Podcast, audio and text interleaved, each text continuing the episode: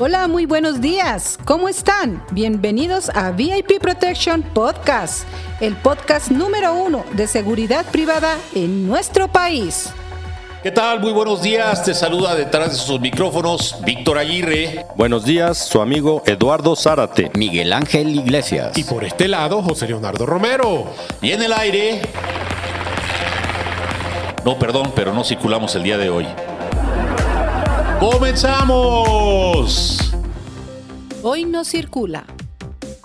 Por contingencia ambiental y doble hoy no circula, el día de hoy, miércoles 4 de mayo, los vehículos que no circulan en horario de las 5 a.m.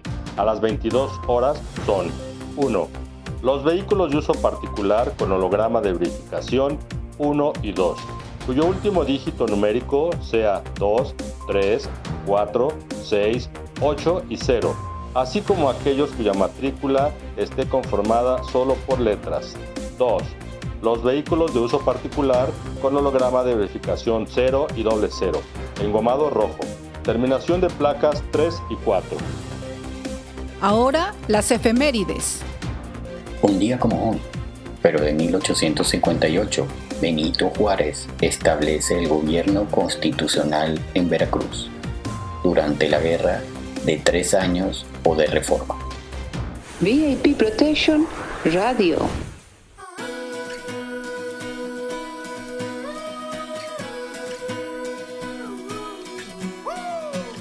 A little bit of misfit banter, a little bit of JoJo dancer, a little bit of thoughts of mine coming out the mind of this midnight rambler.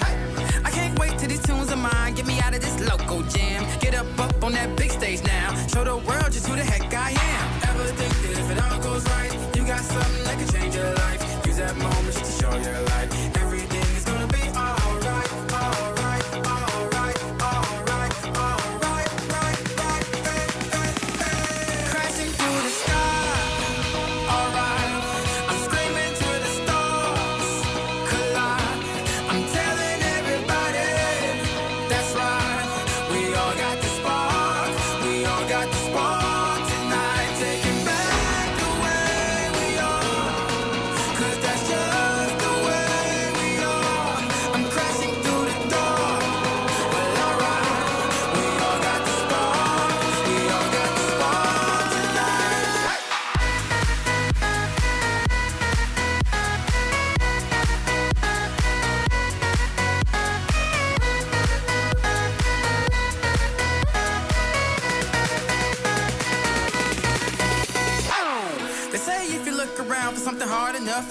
Might find it.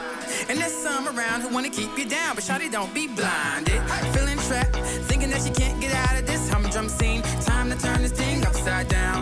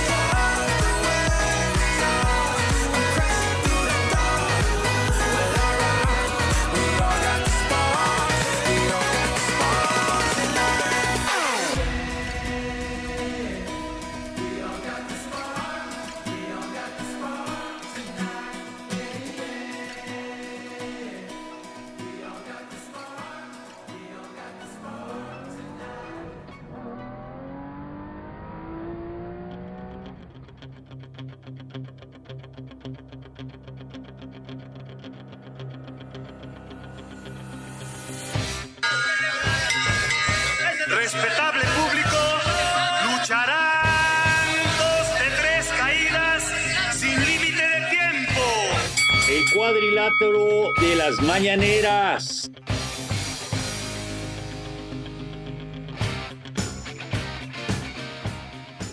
¿Qué tal? Muy buenos días. ¿Cómo están? Les saluda atrás de estos micrófonos eh, Víctor Aguirre, como todos los días en estas mañaneras, en este VIP Protection Podcast que cada vez está tomando eh, mayor vuelo. La verdad es que no me canso ni me cansaré o nos cansaremos de dar las gracias a todos los que nos escuchan.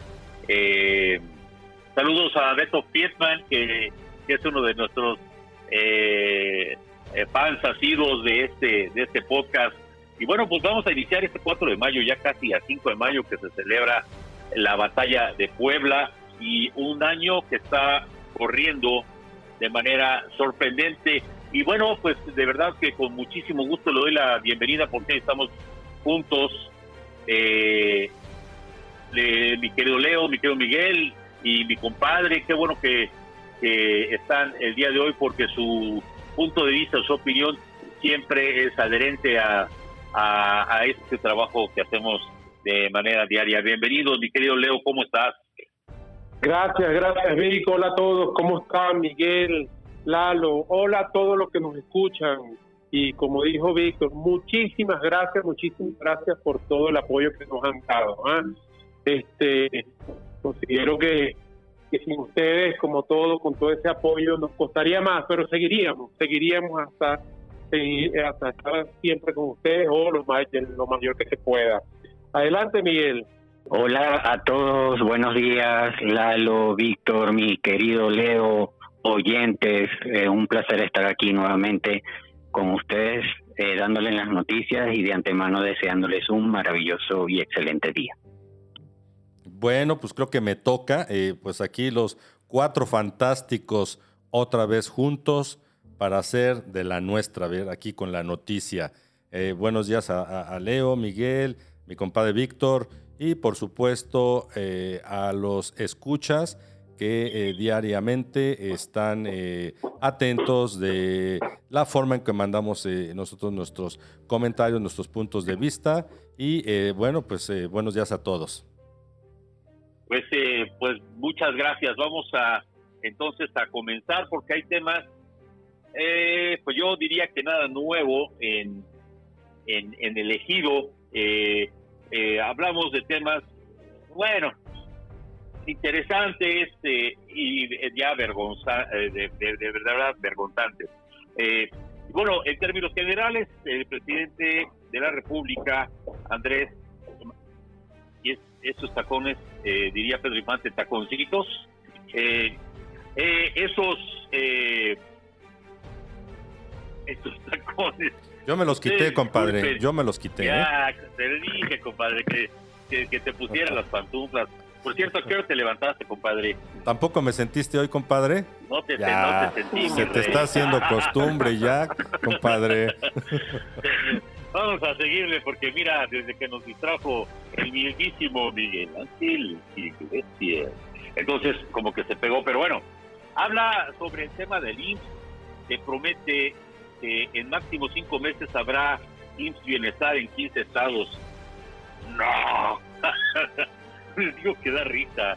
O sea, a tres años de su mandato, que dice que en 15 años, como si fuéramos 15 años, en 15 estados, máximo en, en, cinco meses habrá eh, Bienestar.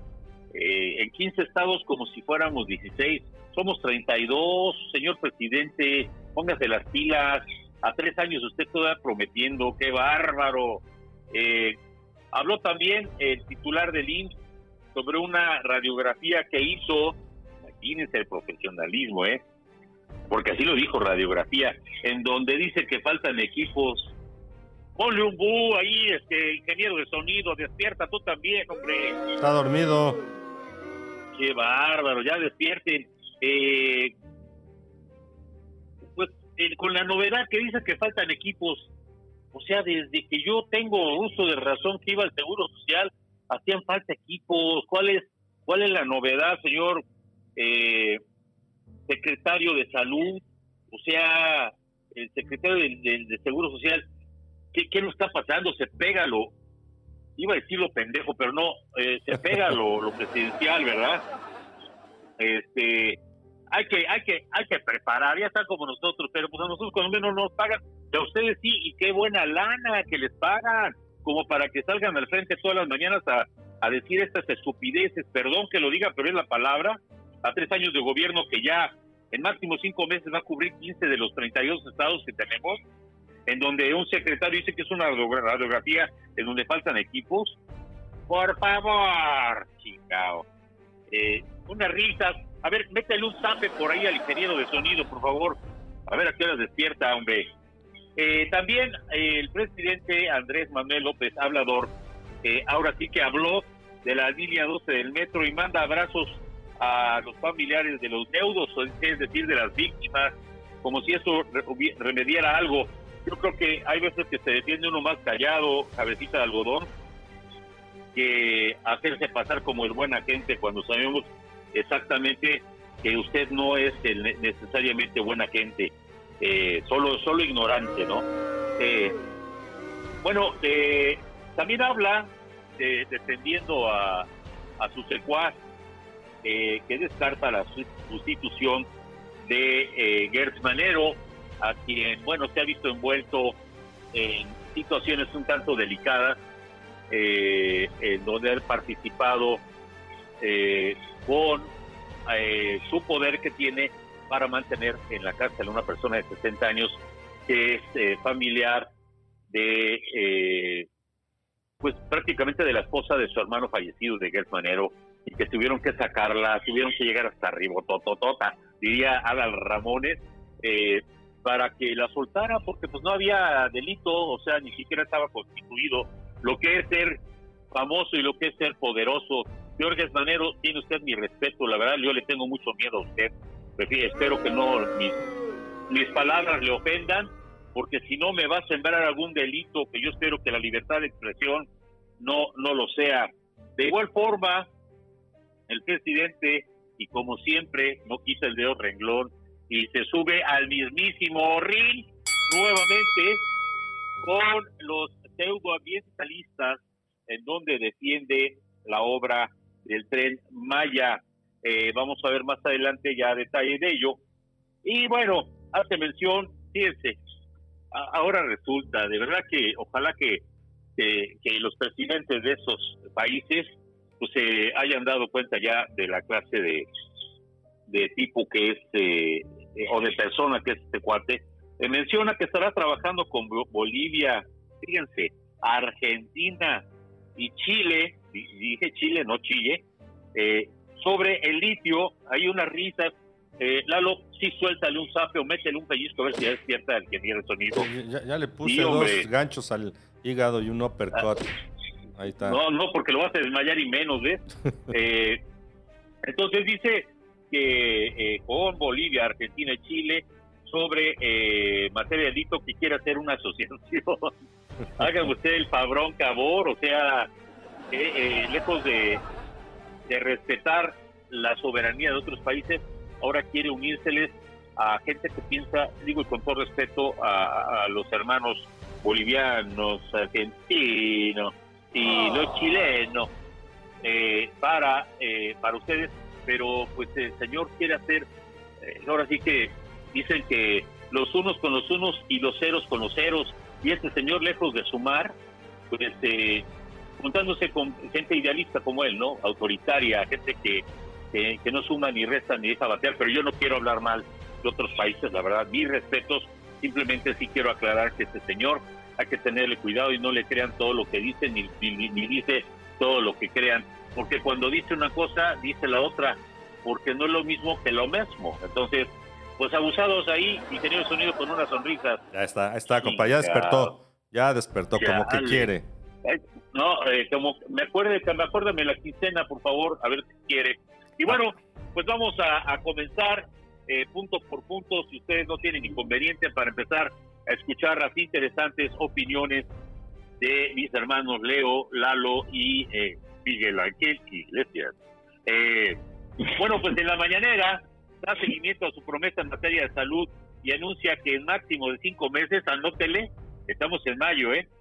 eh, 15 estados del país estarán adheridos al IMSS Bienestar a su tercer año. Reiteró que su compromiso es que se cumpla con el artículo cuarto constitucional, perdón por la lista, por la rista, y se garantice la atención médica, la aplicación de estudios y los medicamentos de manera totalmente gratuita para las personas que no tengan seguridad social. Eh, dijo que este proceso terminará para el primer trimestre del año. Que ¿Pero de cuál año, compadre? que- Perdón que te interrumpa, ¿sabes pero qué? ya va, se va a acabar el segundo trimestre, ¿no? O sea, ¿de qué No, año, compadre? fíjate, eh, eh, vamos a analizar lo que dice. Él dice que en máximo cinco meses. Estamos en mayo, en cinco meses estamos en noviembre, ¿es correcto? No, octubre.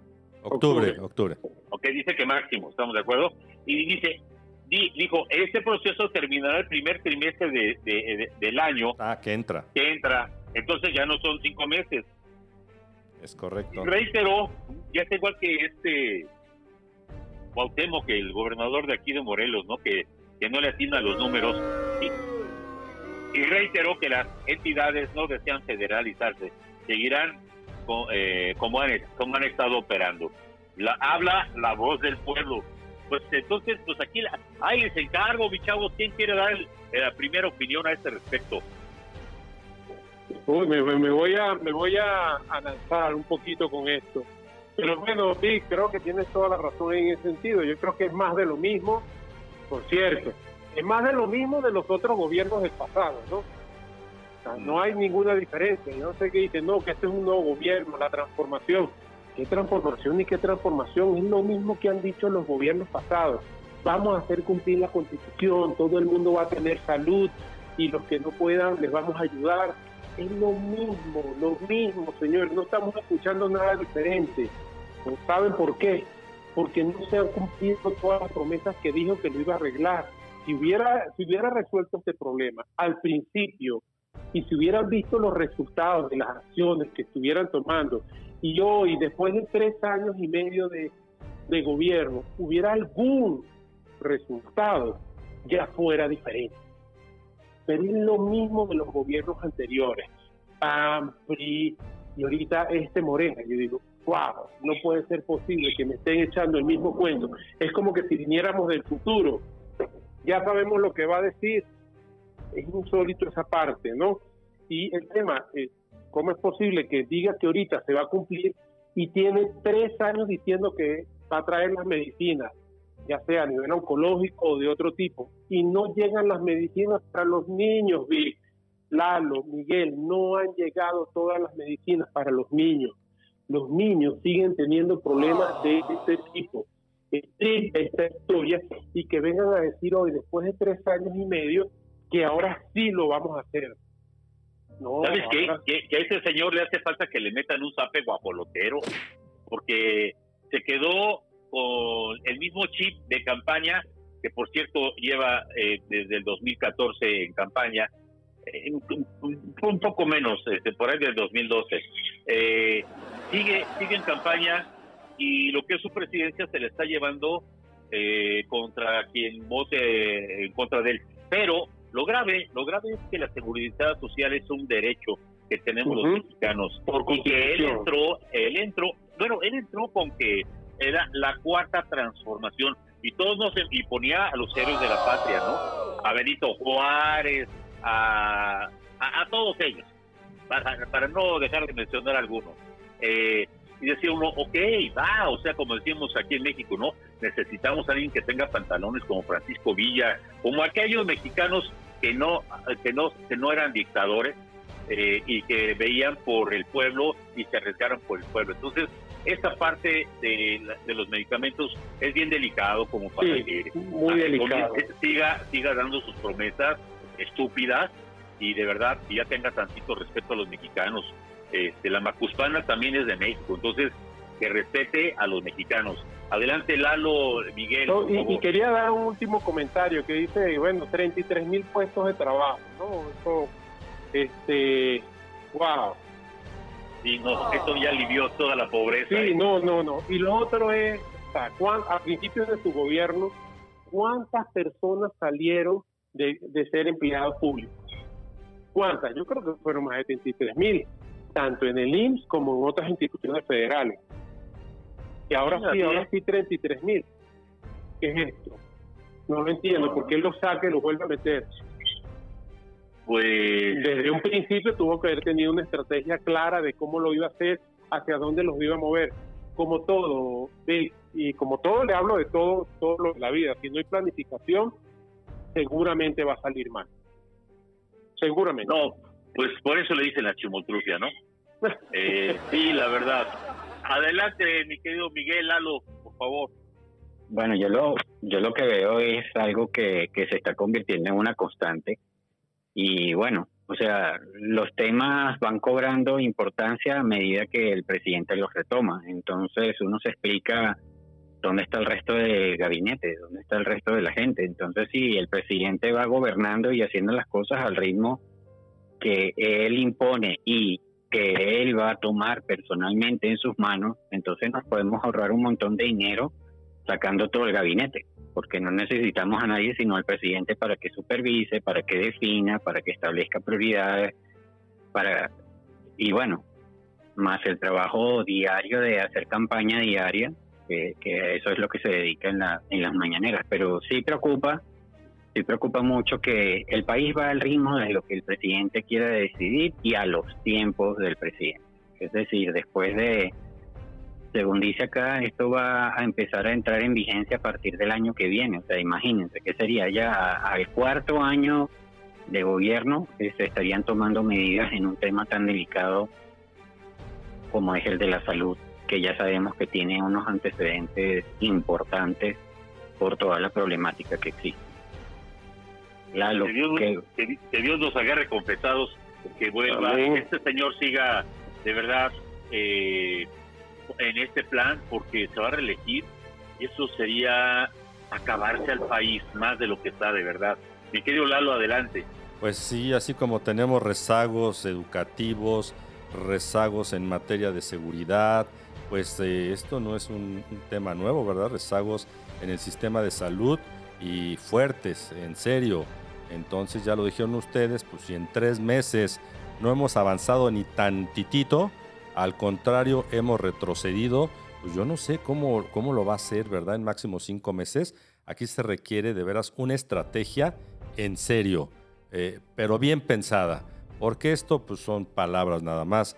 Y yo creo que hubiéramos, Eso no va a pasar. eh, hubiéramos empezado con eh, lo de la renovación, este, la revocación de mandato que se gastó ni nada más ni nada menos que alrededor de 1.500 millones de pesos, pues yo creo que esto hubiera sido eh, muy bueno, ¿verdad? Para, aplicarlo precisamente a las deficiencias que hay en este, este sistema, pero pues eso no, no lo comenta. Eh, yo no sé de qué manera, más bien sí sé que esto no se va a lograr porque se le está acabando el tiempo y eh, ya no hay para, para dónde. Lo que no se hizo desde un principio, pues ya no, ya no va a ser.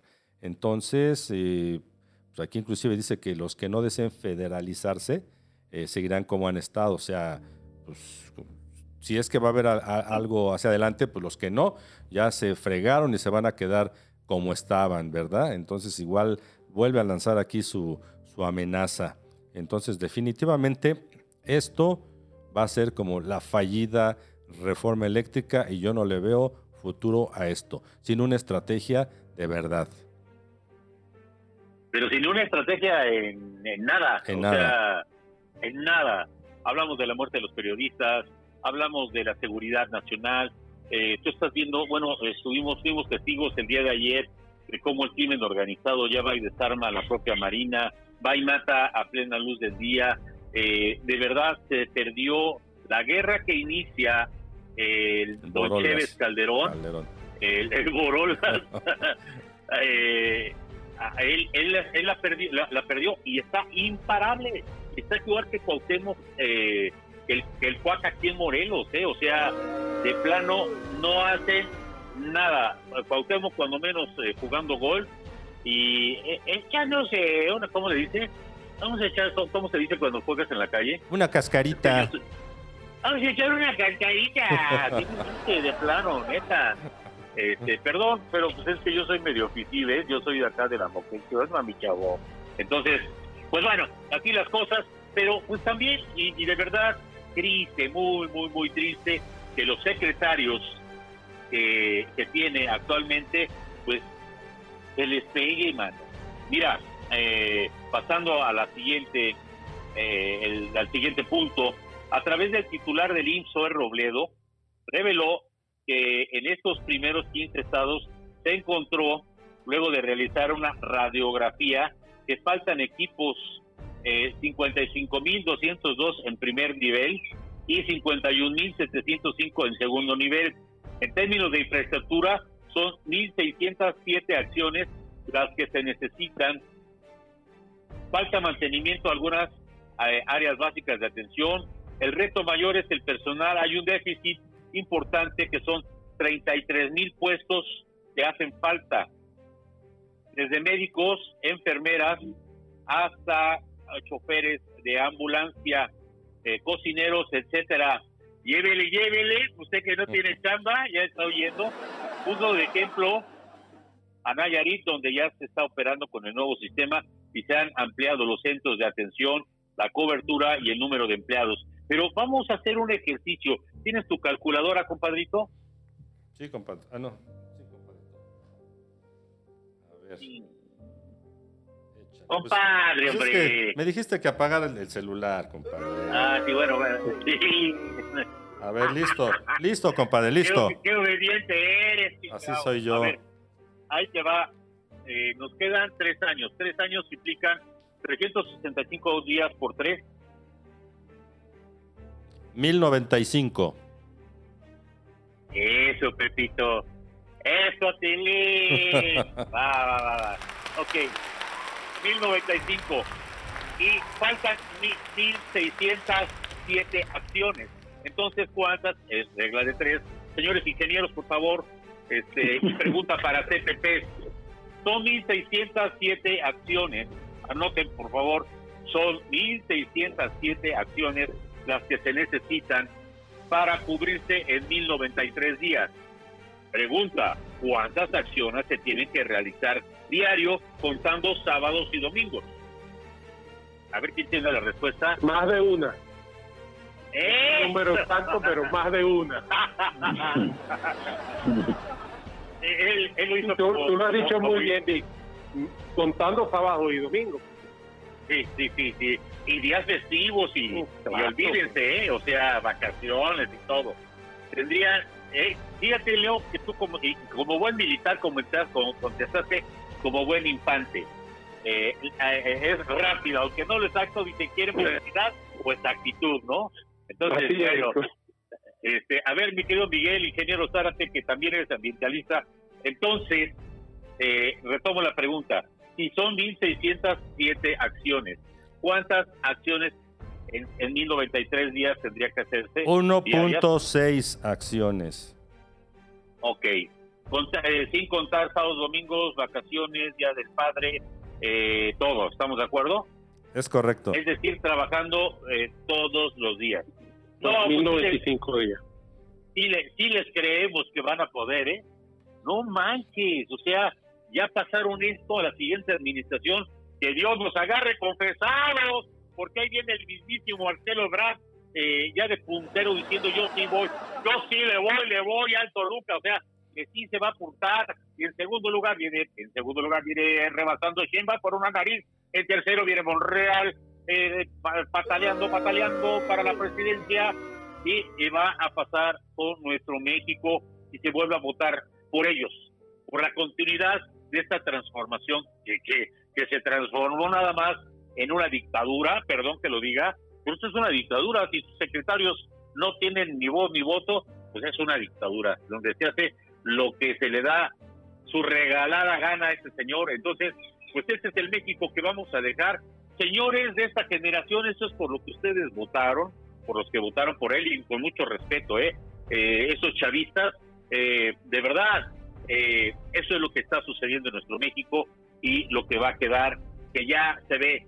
Ah, Recuérdenme ah, cuando vaya a hacer el cambio de gobierno de todo esto que estuvimos hablando, que dejó pendientes dentro de ello la seguridad social. Eh, bueno, pues, eh, eh, ¿quiere hacer alguien algún comentario a este respecto? Esto lo manifestó su propio secretario, este señor Zoe Robledo, ¿eh? O sea, no crean que fue el subsecretario de Seguridad Pública, no, el mismísimo secretario es el que dice en una radiografía a tres años de gobierno, pues ¿qué radiografía? Pues ¿cómo la hicieron, chingado? Eh, imagínense una radiografía de tres años, pero sí te dice lo que hace falta. De primer lugar, de primer nivel, hace falta equipos 55.202. Que diga cuánto cuesta. A lo mejor con eso se podría haber pagado en lugar de, de, de, la votación que se hizo de López Obrador. El referendo. La revocación de mandato. Eso dije, hombre. Eso dije. Recuerden que cuando el mando manda y vuelve a mandar, ah, no, cuando el mando manda y se equivoca, vuelve a mandar. Pero este no es un mandato. Eh, aquí el, el, gran problema es cuánto nos va a costar esos 55 mil equipos más 51 mil 705 equipos en segundo plano, eh, más en los moches que, que, siempre son bienvenidos y si no que pregunten en, en toda la parte de, de Yucatán todo lo que han vendido, eh, incluso estas industrias que siguen trabajando, que han derrochado dinero tipo Obrenech y que no pasa absolutamente nada. ¿Alguien tiene algún comentario a ese respecto?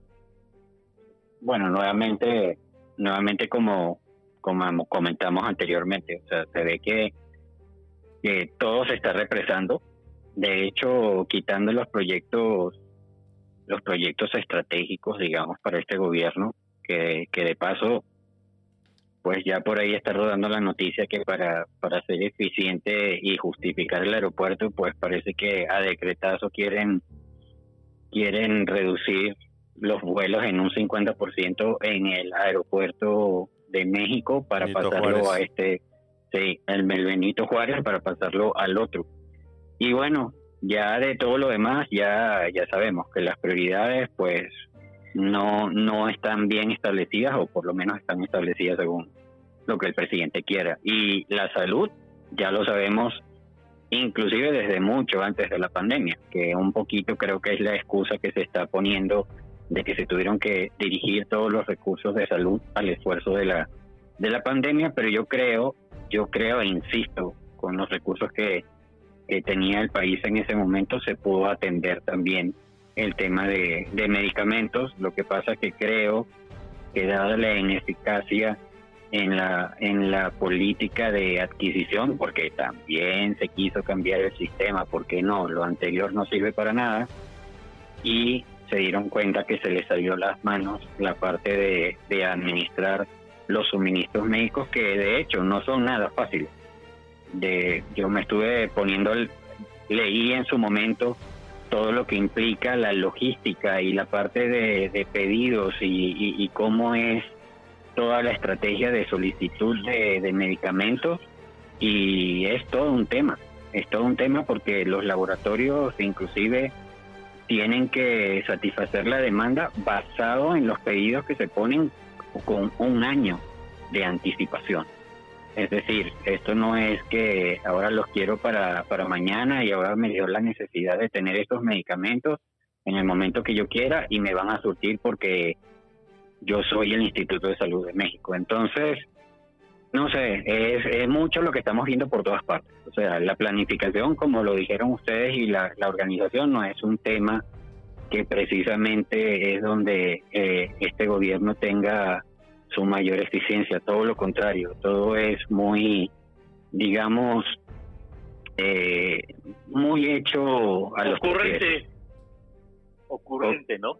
Ocurrente, ocurrente y, y cuando se ve una necesidad extrema, porque yo creo, yo creo que ya ya estamos en un punto donde ya la, la situación no se puede aguantar más y, y no sé si vi mal las noticias, pero ya creo que los padres, los familiares otra vez de los niños con con cáncer iban a volver a salir a manifestarse porque no han tenido respuesta del gobierno. Qué poca abuela, la verdad. ¿Está listo? Bueno, pues eh, aquí cuántos años de rezago en el sistema de salud, pero años, y, bueno, en, eh, en cinco meses lo que va a ser, ¿verdad? Las, las maravillas, los milagros. Yo recuerdo, compadre Miguel Leo, ¿se acuerdan de ese presidente con botas que tuvimos? Un botudo que dijo que, que, en cinco minutos iba a acabar con el conflicto de los zapatistas en Chiapas, ¿se acuerdan? Sí. Este, pues la verdad, pues, pues, jamás, o sea, de veras que, que en, su, en su metaverso, como, como dice por ahí el buen Miguel, eh, pues aquí igual años de rezago, entonces sin estrategia alguna. ¿De dónde se va a sacar ese, ese dinero, este compadre Víctor, eh, Miguel, Leo? no fui, ¿eh? ¿De, de dónde lo vamos a sacar? ¿De dónde va a salir ese dinero? ¿Eh? Eh, pues, si ahorita no hay ni para pagarle a los médicos, a las enfermeras, veamos el rezago que hay, que lo dicen aquí, de dónde va a salir el dinero para los equipos. Y como dices tú, el dinero que se va a gastar, eh, que se van a inflar las cifras estratosféricamente por aquellos moches que no van a faltar. Entonces, bueno, pues eh, no hay estrategia, no le creo y van a ver que al término del, del sexenio esto se va a quedar así, como pura promesa. Esa Eres es todo un neoliberal. Lo Alito, soy, ¿eh? lo soy. Sí, la neta. Este, bueno, pues bien, vamos a seguir con el siguiente punto porque la verdad es que, eh, híjole, yo por más que quisiera hablar bien del presidente, se pone de pechito y no ayuda nada, ¿ves? Eh, bueno, por otro lado, a un año, escuche usted bien, y ese es uno de los temas, a un año del accidente de la línea 12 del metro, envió un abrazo cariño, eh, cariñoso y caluroso a los familiares de las víctimas. Es abrazos, no balazos. Y dice el cabecita de algodón, es algo muy lamentable. Desde el principio la jefa de gobierno está en comunicación con los familiares. Eh, es lo secundario, pero hubo reparación de daño en lo material. La empresa que hizo el tramo pertenece a Carlos Slim y él asumió su compadre y él asumió toda la responsabilidad. Su compadre, o así se yo ya los veo medio cariñositos, ¿eh? Eh, y él asumió la responsabilidad y dice eh, que Slim asumió la responsabilidad y que va que y va a reparar sin cobrar. Pues nada más quería ¿que no tienen cobrar, ¿o qué? Y aparte, ¿no? ¿Que no hay seguros para eso? Eh, se tiene que seguir, son obras públicas, por amor de Dios, dice, se tiene que seguir escuchando y atendiendo como lo merecen a los familiares de las víctimas. Y tengo confianza porque la jefa de gobierno, Claudia Sheinbaum, es una mujer sensible y está eh, haciendo su eh, trabajo. Claro que nunca faltan los politiqueros, ahí te hablan, Lalo, que quieren Gracias. sacar raja, que quieren sacar raja. Ahí les hablan, señores. Rajita de El canela. humano, la rajita, yo quiero que me des. ¿Estamos de acuerdo? Como Así. dice, compadre, yo quiero que me des. rajita de rajita de canela. No manches, hasta, hasta parece que eres de las lomas, mi chavo. Te pareces de la Morelos, compadre. La rajita Rajita de eres de canela. la Morelos, me extraña. Y no te sabes, no te sepas ni la de Chambacú. ¿Qué pachó, qué pachó, qué pachó?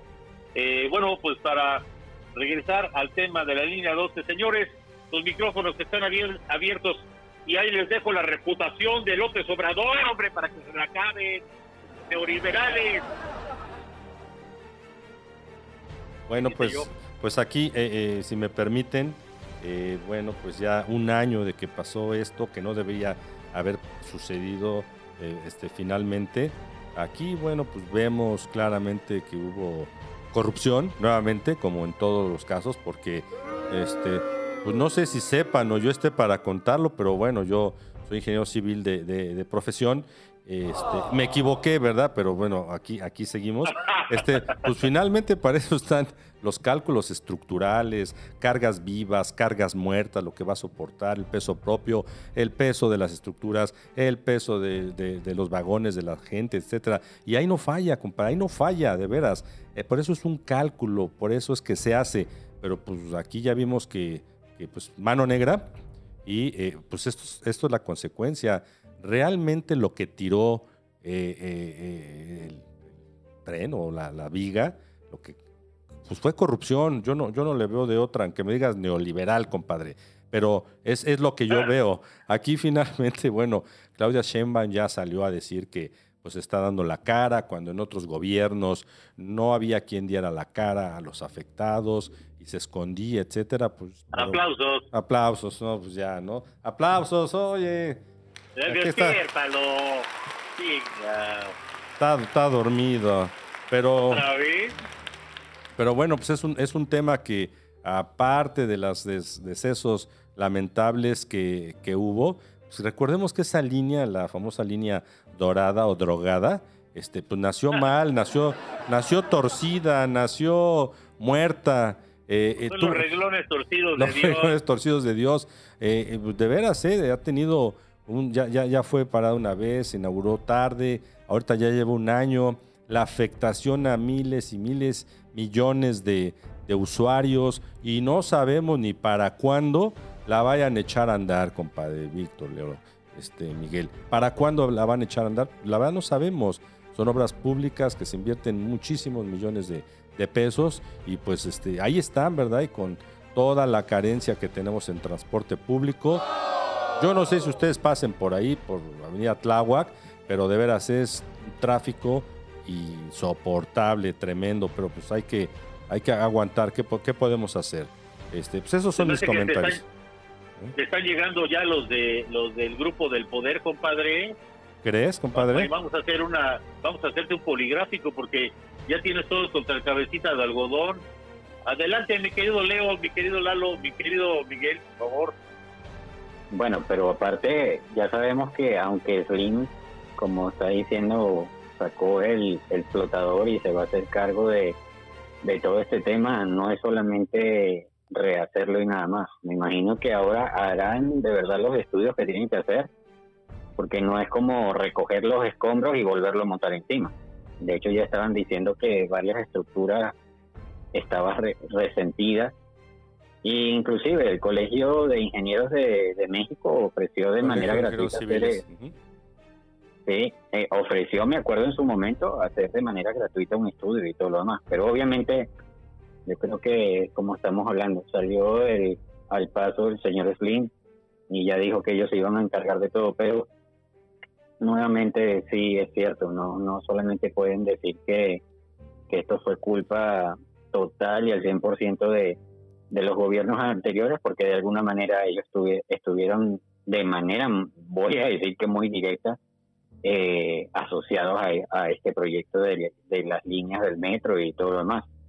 Y está muy bien sabido, hasta por los ingenieros que antiguamente trabajaban en, el metro, que fueron reemplazados por eh, recursos de, este gobierno, que ya se, se veía que hacía mucha falta la, el, mantenimiento. Pero bueno, como todo, este nuevamente, aparte a veces yo me pongo, me pregunto en lo personal, ¿para qué el presidente vuelva a sacar estos temas?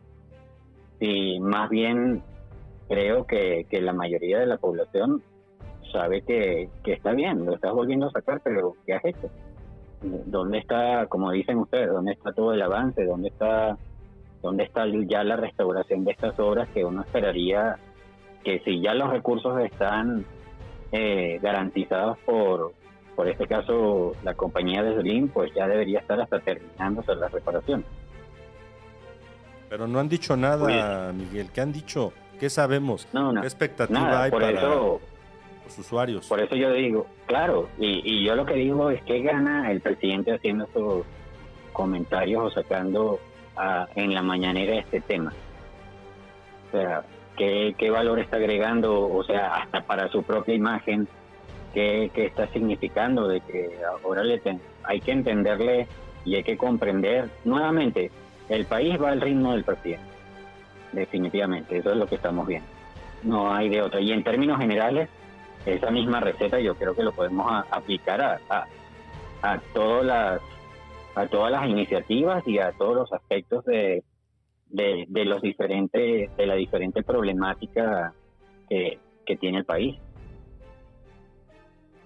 Eh, eh, perdón, antes, antes de, perdón, antes de, brindarle el teléfono, el, teléfono, el micrófono a, Leo. Oye, compadre, aquí yo creo que puede salir una, una pregunta, una consulta de las que haces.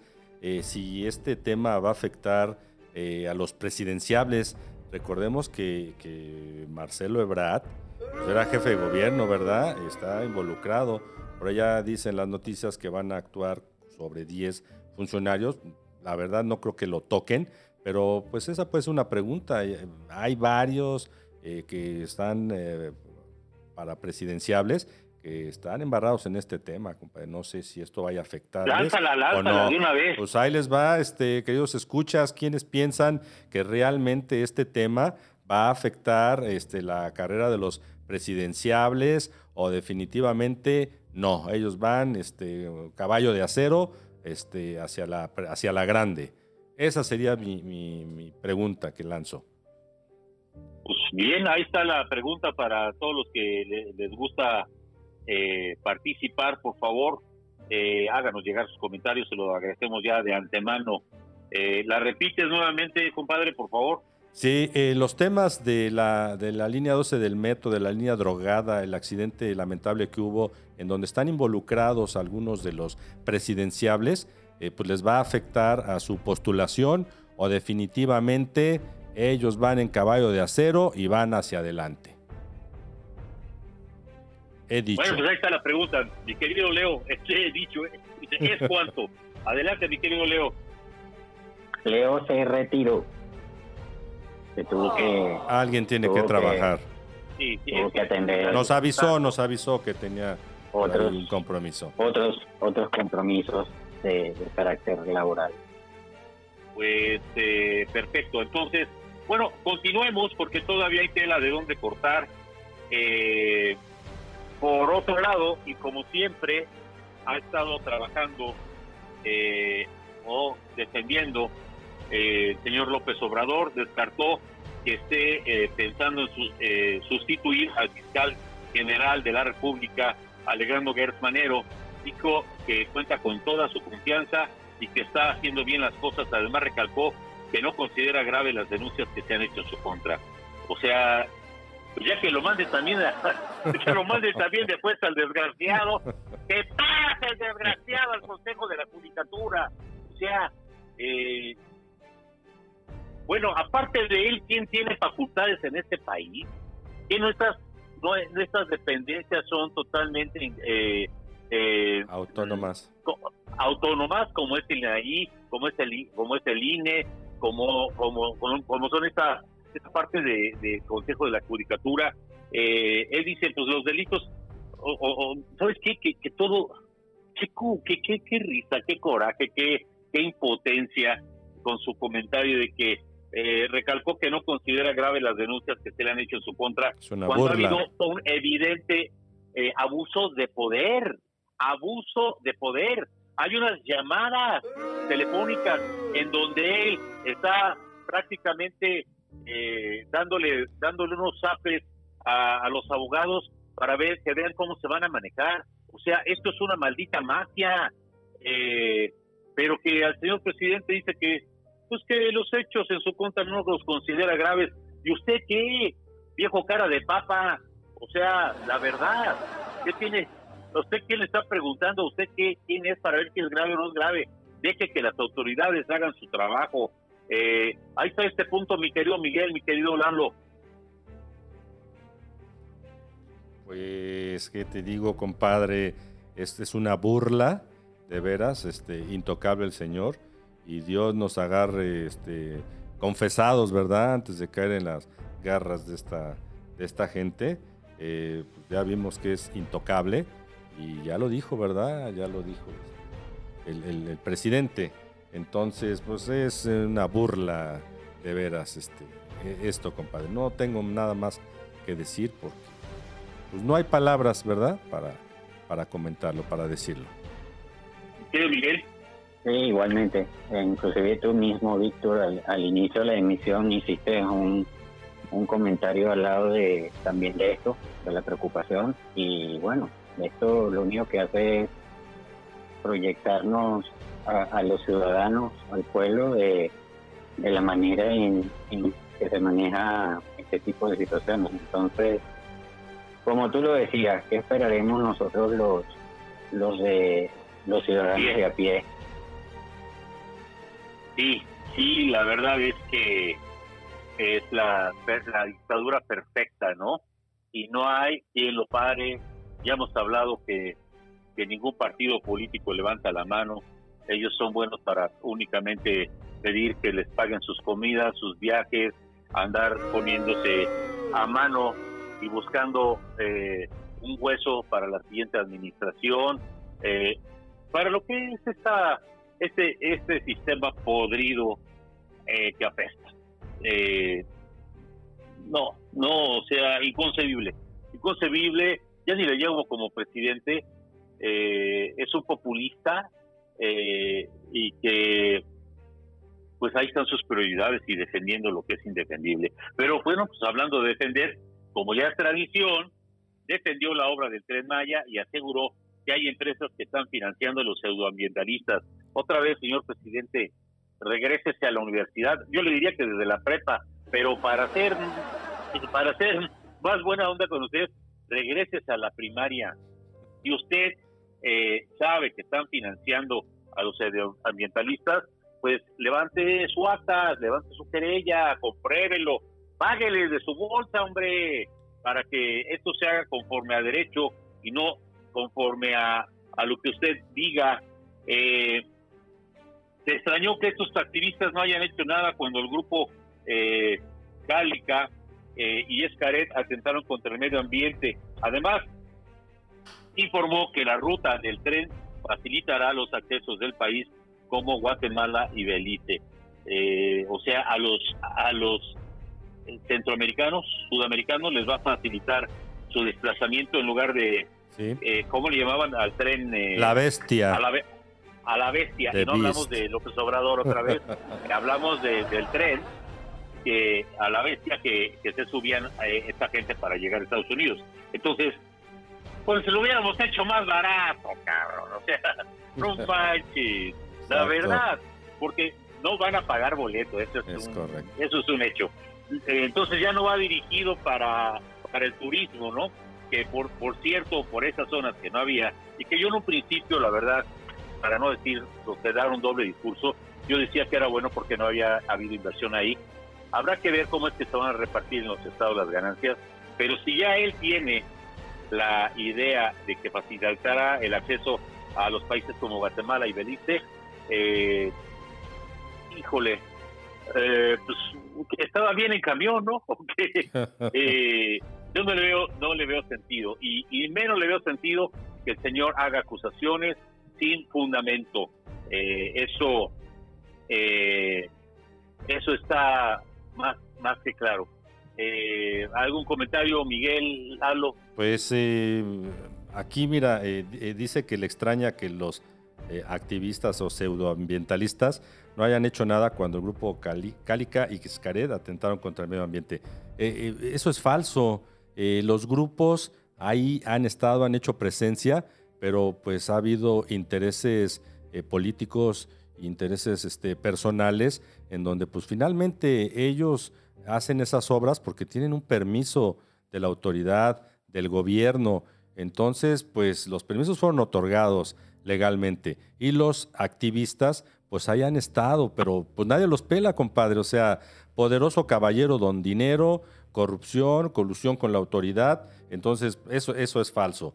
Por otro lado, estaba escuchando que un juez de, Yucatán eh, ratificó la, suspensión del tramo 5 de, del tren Maya.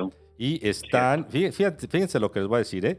están, el gobierno está trabajando en en el estudio de impacto ambiental, compadre. Pues yo que, que, sepa, pues primero haces el estudio del impacto ambiental y luego procedes a la obra. No es aquí al revés. Procedo a la obra y después eh, pues hago el estudio de impacto ambiental.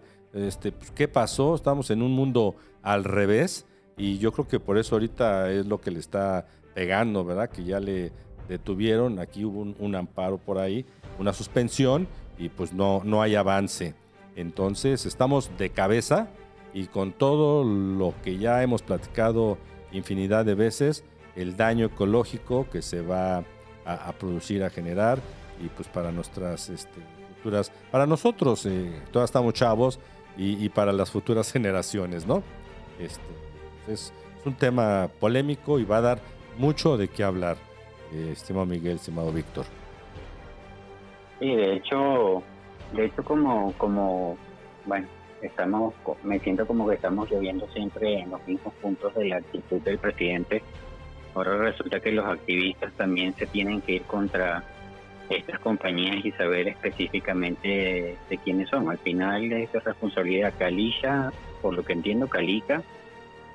Saco al grupo Escaret porque es un grupo particular, pero Calica es uno de los grupos que está contratado directamente por el gobierno, si no, Es si correcto. no me equivoco, dentro, dentro del Tren Maya. Entonces, para el ambientalista, ah, para ellos es la responsabilidad, no es más de quien lidera este proyecto, que en este caso es el gobierno. En lo competente es Caret, pues, pues ya hay un gobierno del Estado que también puede volar- velar también por ese ese tipo de, de irregularidades. Al final, nuevamente, ya, ya vemos que eso es un poco salirse por la tangente y de alguna u otra manera nunca el presidente será responsable de nada y siempre tendrá la manera de justificar. Eso es lo que se ve en, todo esto. Pues sí, desgraciadamente, desgraciadamente tapando hoyos, haciendo las cosas al revés, pero en todo, en todo. No hay algo que diga uno, oye, pues con estos dos bocas sí fue certero, con la compra de la refinería de Estados Unidos también fue certero, porque hasta ahorita pues todo sigue en secreto, o sea, no, no se sabe absolutamente nada, ¿no? Eh, lo único real es que los mexicanos a pie seguimos sacando adelante a México, nuestros paisanos con nuestras remesas, eh, habrá que ver a dónde se va el dinero ahora que ha sido un buen año eh, para, para Pemex, eh, cuando estaba también en pérdidas. Eh, pues, ¿qué, qué les digo? Es, es lo que nos tocó, es lo que elegimos, y es lo que, la verdad no es lo que nos merecemos, pero sí es lo que elegimos. Y tuvo mucho, mucho éxito, que sí es aplaudible eh, esta parte de eh, sus programas sociales. De verdad, lo, han, lo, lo empoderaron a este tipo y él, lejos de, como buen mexicano, eh, con cariño a su patria, de poder darle una transformación real a este país, se va a, a yo mismo, yo solo, a una dictadura que cada día es más, más que clara. Eh, cada día que pasa es más que clara. Eh, entonces, bueno, finalmente expresó eh, que se está trabajando con Bolivia, Argentina y Chile para el tema del litio y que se busca hacer una asociación. Evitó hablar de la empresa que se está consolidando en el país para el estudio de- del mineral, pero manifestó que se está avanzando. ¿Por qué evita? ¿Por qué en la oscuridad? O sea, está igual que los del PRI. Eh, los expedientes se abren en 20 años. Dices, no, no, no, mano. O sea, abre. ¿Por qué 20 años? ¿A quién vas a encubrir? ¿Por qué tenemos que permitir todo esto? ¿Por qué no debe ser, él lo decía, que transparente, claro, limpio, sin corrupción? Ya en cuanto hubo oposición, eh, pues es normal que haya oposición, si no, no hay pluralismo o pluralidad. Eh, lo que hace es declararlo como... eh, Seguridad ¿cómo nacional, compadre, acuérdate. Así, así, Seguridad así, nacional. Seguridad nacional para que nadie le, le diga nada. Así es. Ahora dice, pues no, evitó hablar de la empresa que está consolidando en el país para el estudio del, mi- del mineral, pero manifestó que se está avanzando. Pues quién es, a quién quiere, a quién cubre. Pues que no eso estábamos hartos, no es lo que él decía, que el encubrimiento y que el compadrazgo eh, que, suce- que ha sucedido de toda la vida en nuestro país y es el que lo ha llevado a, a- a- a- al nivel en que estamos, que lo ha frenado para poder salir adelante. Ahora siga cayendo en lo mismo. Su opinión, señores, es el último punto. Eh, Sí, nuevamente, perdón, Lalo. no, adelante, adelante, Miguel, Perdón, adelante. adelante. No, tú, tú, Bueno. adelante, Miguel. Gracias, gracias. Ah, ya. Ah. El que escupa primero, hombre. Bueno, este, nada, por lo menos aquí se están, por lo menos buscando alianzas, pero en lo personal, creo que, como lo hemos comentado en, en, en otras en otras emisiones al respecto de, la- alrededor de la estrategia que se quiere tomar alrededor del litio, creo que hay mucha empresa de capital mexicano y con conocimiento y, y recursos mexicanos local que conjuntamente con el gobierno podría afrontar fácilmente con éxito, de hecho, este, este tipo de, de proyectos. Pero eh, lamentablemente no me queda otra que pensar y, la, y lo digo por específicamente los países, los países que se están mencionando acá, que esto es lo que ayudaría a hacer movimientos extraños de, de intereses entre esta, esta triada de países junto con México, más cuando lamentablemente sabemos que esto apunta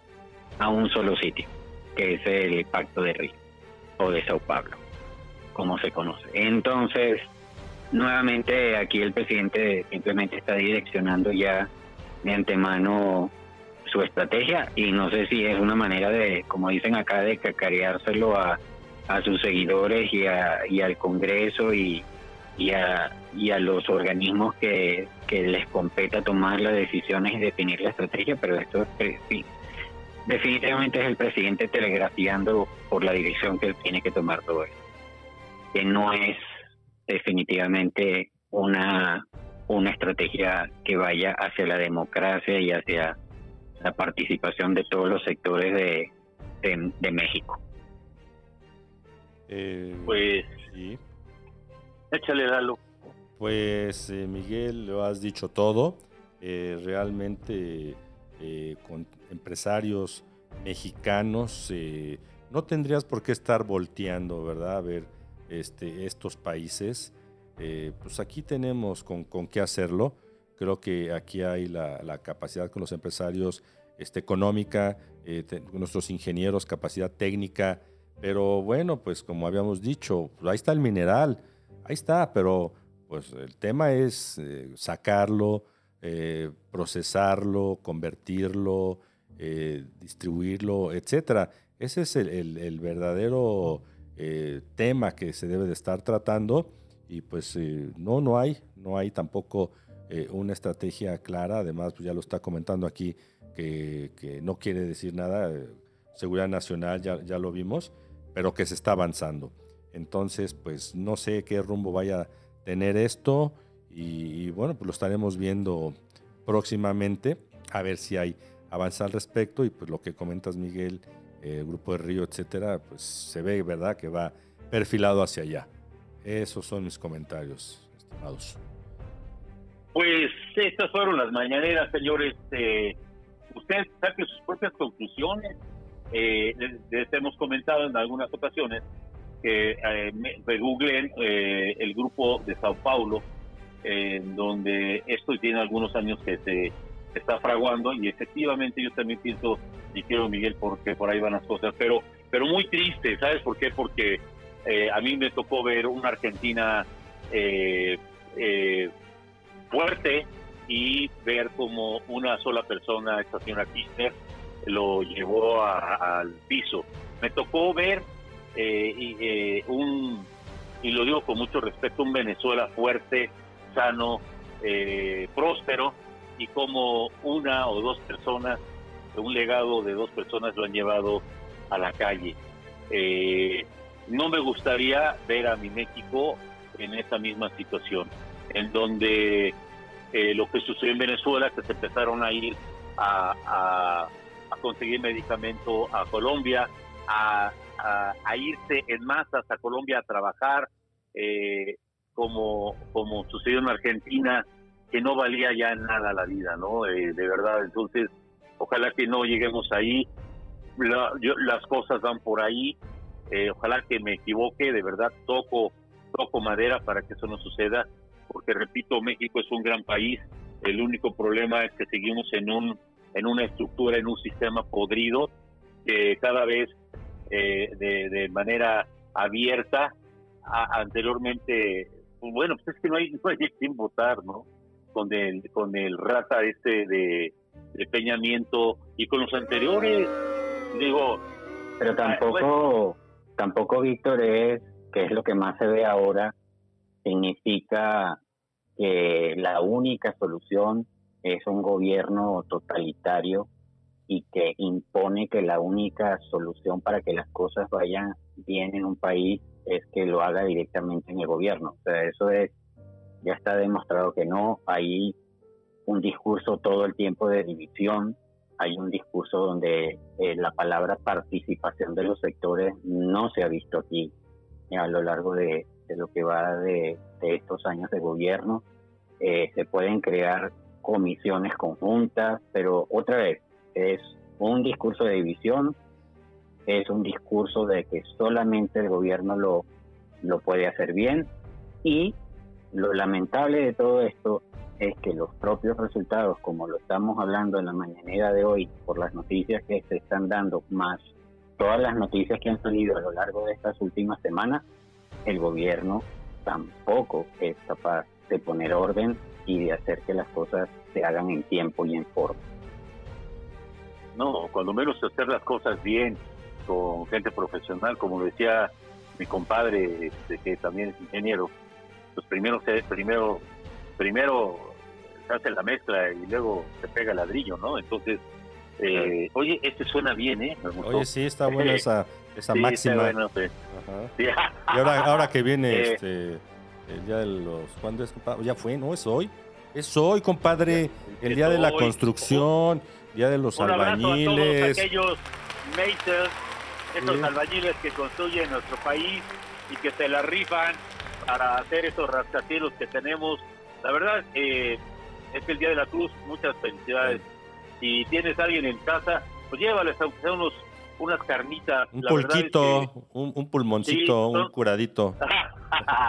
son rifados los chavos, entonces eh, muchas felicidades. Y bueno, muchas gracias a todos ustedes. Ahí les dejamos esta, esta crónica de, de la tormenta perfecta eh, para el autoritarismo que está sucediendo en nuestro país, el mal manejo, la falta de compromiso, la falta de conocimiento, la falta de, madre, porque no tienen eh, toda esa gente que debería de estar haciendo, de, que debería estar haciendo su trabajo. Disculpe usted si se, sintió ofendido, no es, no es nuestra intención. Recuerde que este es un, podcast eh, libre, eh, con un poco de sátira política, con un poco de, con un poquito de todo, pero hecho por gente a pie como usted y como yo, que nosotros nos eh, damos empleo, generamos, eh, generamos seguridad social y nos levantamos para sacar a nuestro México adelante. Esperemos que, que nos siga, que siga escuchándonos. Eh, saludos de verdad a todos los hermanos de, seguridad, que muchos de, ellos dicen, oye, yo sí te escucho todos los días, hay que encargo que no digas, que sí digas, por favor, serán siempre bienvenidos sus, sus comentarios verbales y no sus mentadas, son sus comentarios y por supuesto eh, también eh, la parte eh, escrita, que eso sin duda nos va, nos va llevando a, a querer hacer esto como a usted le gusta. Esperemos que en este encuentre lo que usted está buscando, cuando menos algo disruptivo, que salga de lo común y que lo entretenga por las mañanas en lo que en lo que se levanta, toma su, se baña, se toma su café y se va a la oficina, eh, que pueda hacer así, miren, hasta sonó el teléfono. Eh, señores, muchísimas gracias. Señores, si les gustan despedir de nuestra audiencia, por favor, adelante. Miguel, por favor. Muy buenos días. Gracias. Gracias por, por escucharnos, por seguirnos. Gracias, como dice Víctor, por todos sus comentarios. Son bienvenidos esperando de que, y mi consejo de todos los días es cuidemos nuestra democracia, no dejemos de luchar por la democracia. México es un gran país y no vale la pena que se salgan con la suya, como lo hicieron en otros países, que todos pueden imaginarse dónde son y que la y que la solución sea salir corriendo. Luchemos por México, es un gran país y sobre todo tenemos las herramientas para hacerlo, la democracia, el voto, no dejemos de luchar por eso. Buen día y les mando un abrazo a todos. Bueno, gracias pues, Miguel, Lalo. Gracias Miguel, gracias Víctor y pues Leo que se tuvo que retirar. Alguien tiene que trabajar, entonces eh, sus eh, aportaciones eh, muy interesantes y también gracias a, a nuestros escuchas. Gracias, gracias. Pues señor, que tenga, señores, que tengan un feliz eh, miércoles 4 de mayo. Eh, solo una corrección, perdón, el, programa del pasado, eh, perdón, usted disculpen a mi compadre, pero el día del mm. albañil de la Cruz fue ayer, ¿no? Ayer, sí, perdón. por, cierto, chinga, pero no fuera a pedir aumento porque, bueno, eh, la bonito, cuídese, haga su día exitoso, recuerde que la vida es un regalo y hay que aprovecharlo. Sea feliz, un fuerte abrazo y Ah, por aquí nos escuchamos y nos vemos. Vienen nuevas, vienen, vienen muchas sorpresas.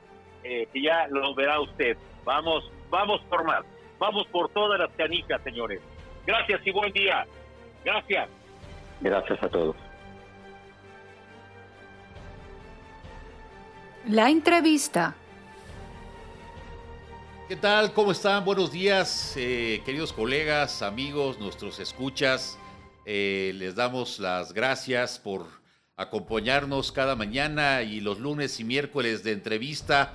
Hoy, pues de manteles largos, eh, aquí en nuestras instalaciones con eh, nuestro buen amigo Daniel Espinosa Ávila. ¿Cómo estás, mi querido Daniel? Bienvenido, ¿Cómo hombre. estás? Gracias. Bien. Gracias por invitación. Gracias, gracias por, a- por acompañarnos, mi querido eh, Daniel. Ya estuvimos aquí con, con Mario, eh, Claro, tu padre, que de verdad eh, fue una gran entrevista y sin duda, hijo de tigre pintito. Entonces, Algo así. pues vamos a, a comenzar, si ustedes me lo permiten, y por protocolo tengo que leer el currículum de, de Daniel.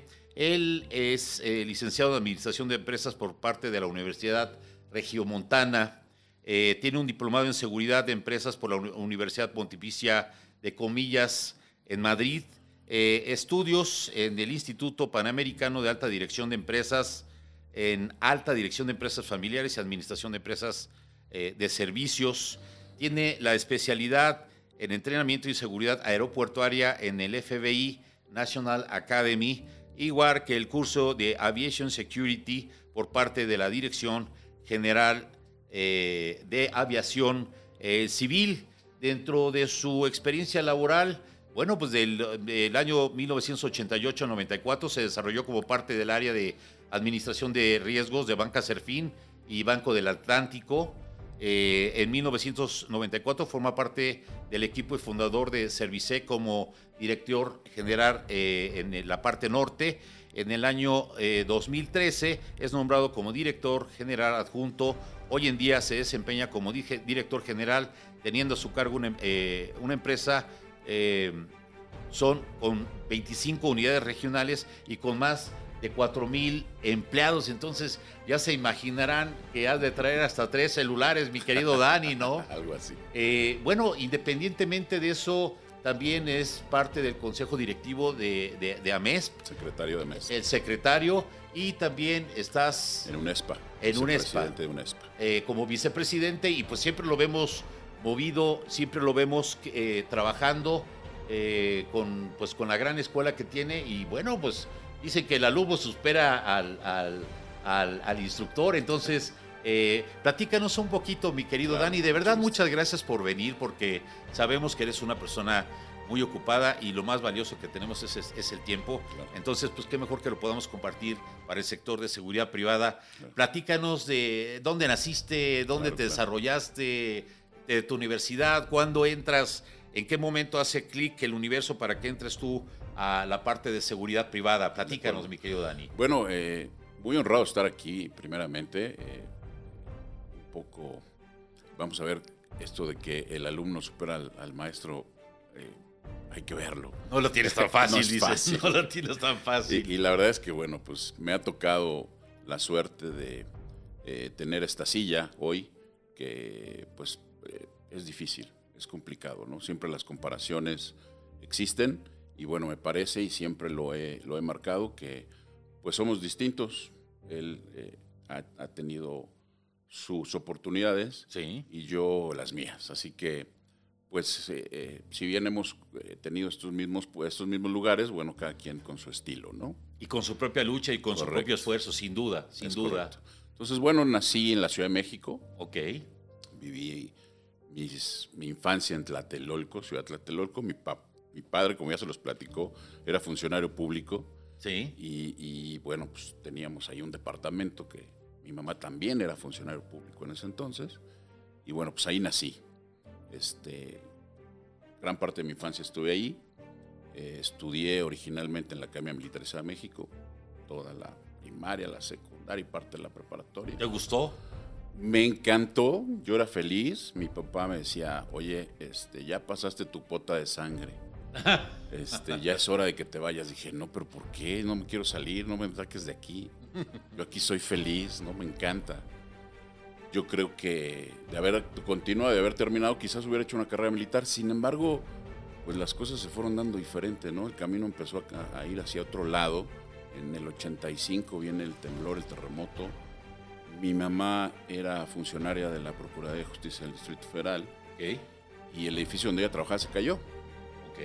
Entonces, eh, mi mamá pues queda muy impactada de la situación y decide eh, que nos vamos a vivir a otro lado. Y me voy a Monterrey. Ahí estudio. Me voy a estudiar. Me voy a iniciar un negocio con mi mamá. Y duro, estuve ahí cerca de cinco años allá en Monterrey. ¿Llegaste a perder eh, amigos en la, en la unidad habitacional de Tlatelolco el temblor? No, la verdad es que hoy tengo muy buenos amigos, hay gente que estuvo ahí, este, afortunadamente todos. Yo vivía en la primera sección. La zona más afectada fue la tercera sección, Sí. ¿no? que fue la última que se hizo, que hizo Banobras y estos edificios que eran muy altos. Esa parte fue la más afectada. Nosotros no, acá donde, donde vivíamos no, no fue tan afectada. Buena fortuna. Así es. Sin embargo, bueno, pues nos fuimos, nos vamos a Monterrey, mi mamá inicia un negocio y yo, bueno, estudio y le ayudo un poco. Y este, eh, duré ya cinco años más o menos viviendo, estudiando. Y regresamos a México eh, también un poco por eh, eh, la situación financiera, ¿no? Mi mamá Sí. necesitaba trabajar, ya éramos otro hijo, mi- mi- venía mi hermana Brisa. Ok. Entonces, bueno, este, pues había que trabajar en otra cosa y obtener otros recursos, ¿no? Entonces regresamos a México, eh, mi mamá regresa a trabajar a, a- a- a la Procuraduría nuevamente. Ok. Y, este, y yo, pues, eh, con la universidad a la mitad, ¿no? Pero con una, siempre con ese gusanito de hacer algo, de emprender, de estar haciendo cosas, ¿no? Entonces, platicando con mi papá, le decía yo, oye, pues yo necesito este, generar algo, ¿no? No, no, Necesito hacer algo. Y mi papá me dice, mira, el futuro del, del, del mundo se llama, eh, tiene que ver con la computación, ¿no? Necesitas aprender de- sobre computación. Estoy hablando de pasando a los 90. Ok, y era cierto, ¿no?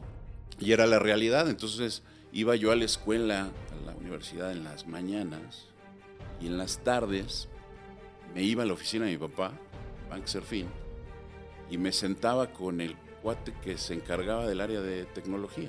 Ok. Y él, con toda la paciencia del mundo, efectivamente me enseñó a usar una computadora. Entonces empecé a aprender, eh, a programar incluso. No había Windows, era No, todavía no, no, todo. DOS, ¿no? El sistema No, operativo. y acá trabajábamos con, con Macintosh. Ok. ok. Macintosh fue el principio de Windows. O sea, Sí. los primeros trabajos que se hacían en ambiente de ventanas eran a través de Macintosh. Sí. Después se convirtió en Windows. Windows copió esa, esa forma. Entonces empezamos a trabajar con Macintosh. Nadie llevaba Macintosh. ¿no? Era algo Sí, sí, es muy especializado. muy especializado. Por alguna razón en el banco usaban este equipo. Entonces, en el tiempo fui aprendiendo y sale una oportunidad para una lo que era el centro de monitoreo de Banca Serfín. Ok. Lo que hacían ellos era monitorear las patrullas que daban los servicios alrededor de todas las sucursales bancarias. Ok. Entonces sale una oportunidad y me dicen, oye, fíjate que hay un- una posibilidad de que entres a trabajar en esa área porque el turno de la tarde necesita a alguien que maneje la computadora para hacer los partes de novedades, las listas de asistencia de todo el día.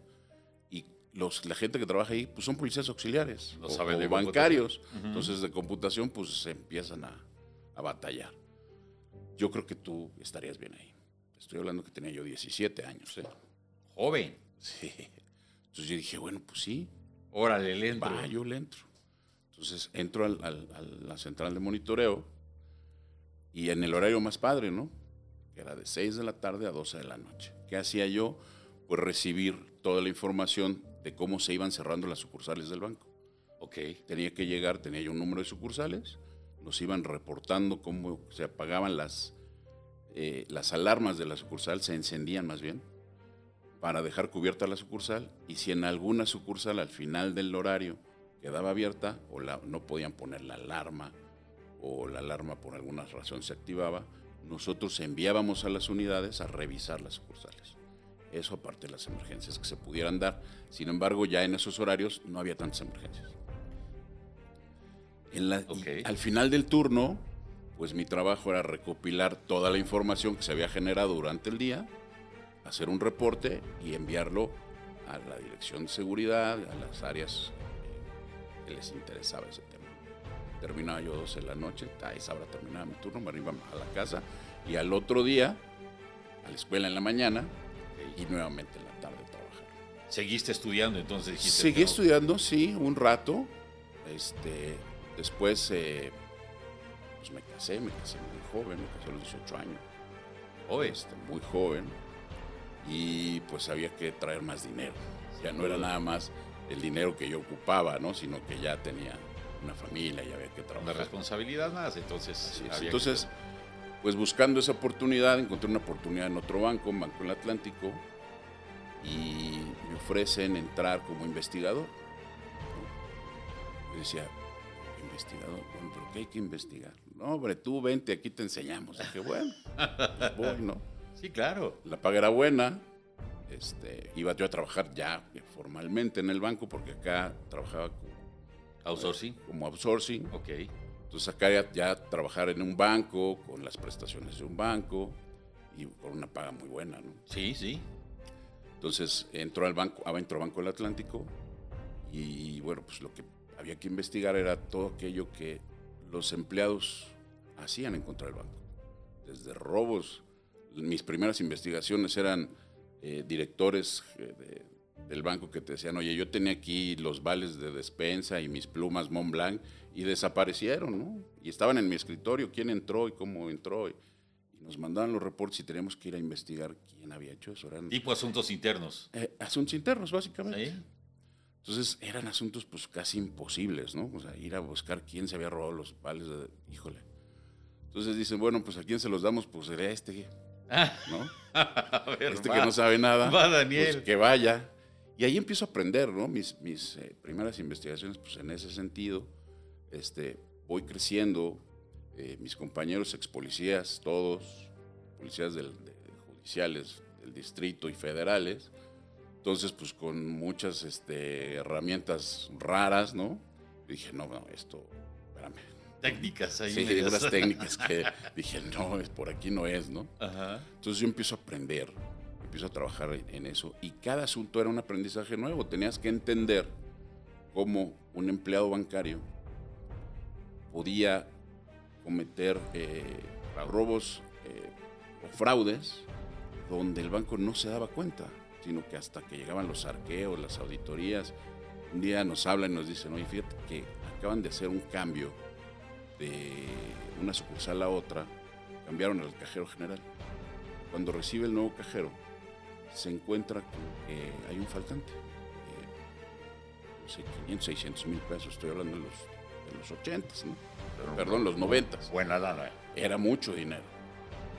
Y cuando vamos a hacer la investigación, de revisar qué había pasado en el arqueo, por qué faltaba el dinero, pues resulta que este amigo lo que hacía era robarse las monedas, las cajitas, llegaban las cajitas del Servicio Panamericano de Protección con muchas monedas, que era lo que repartían para las cajas. Ajá.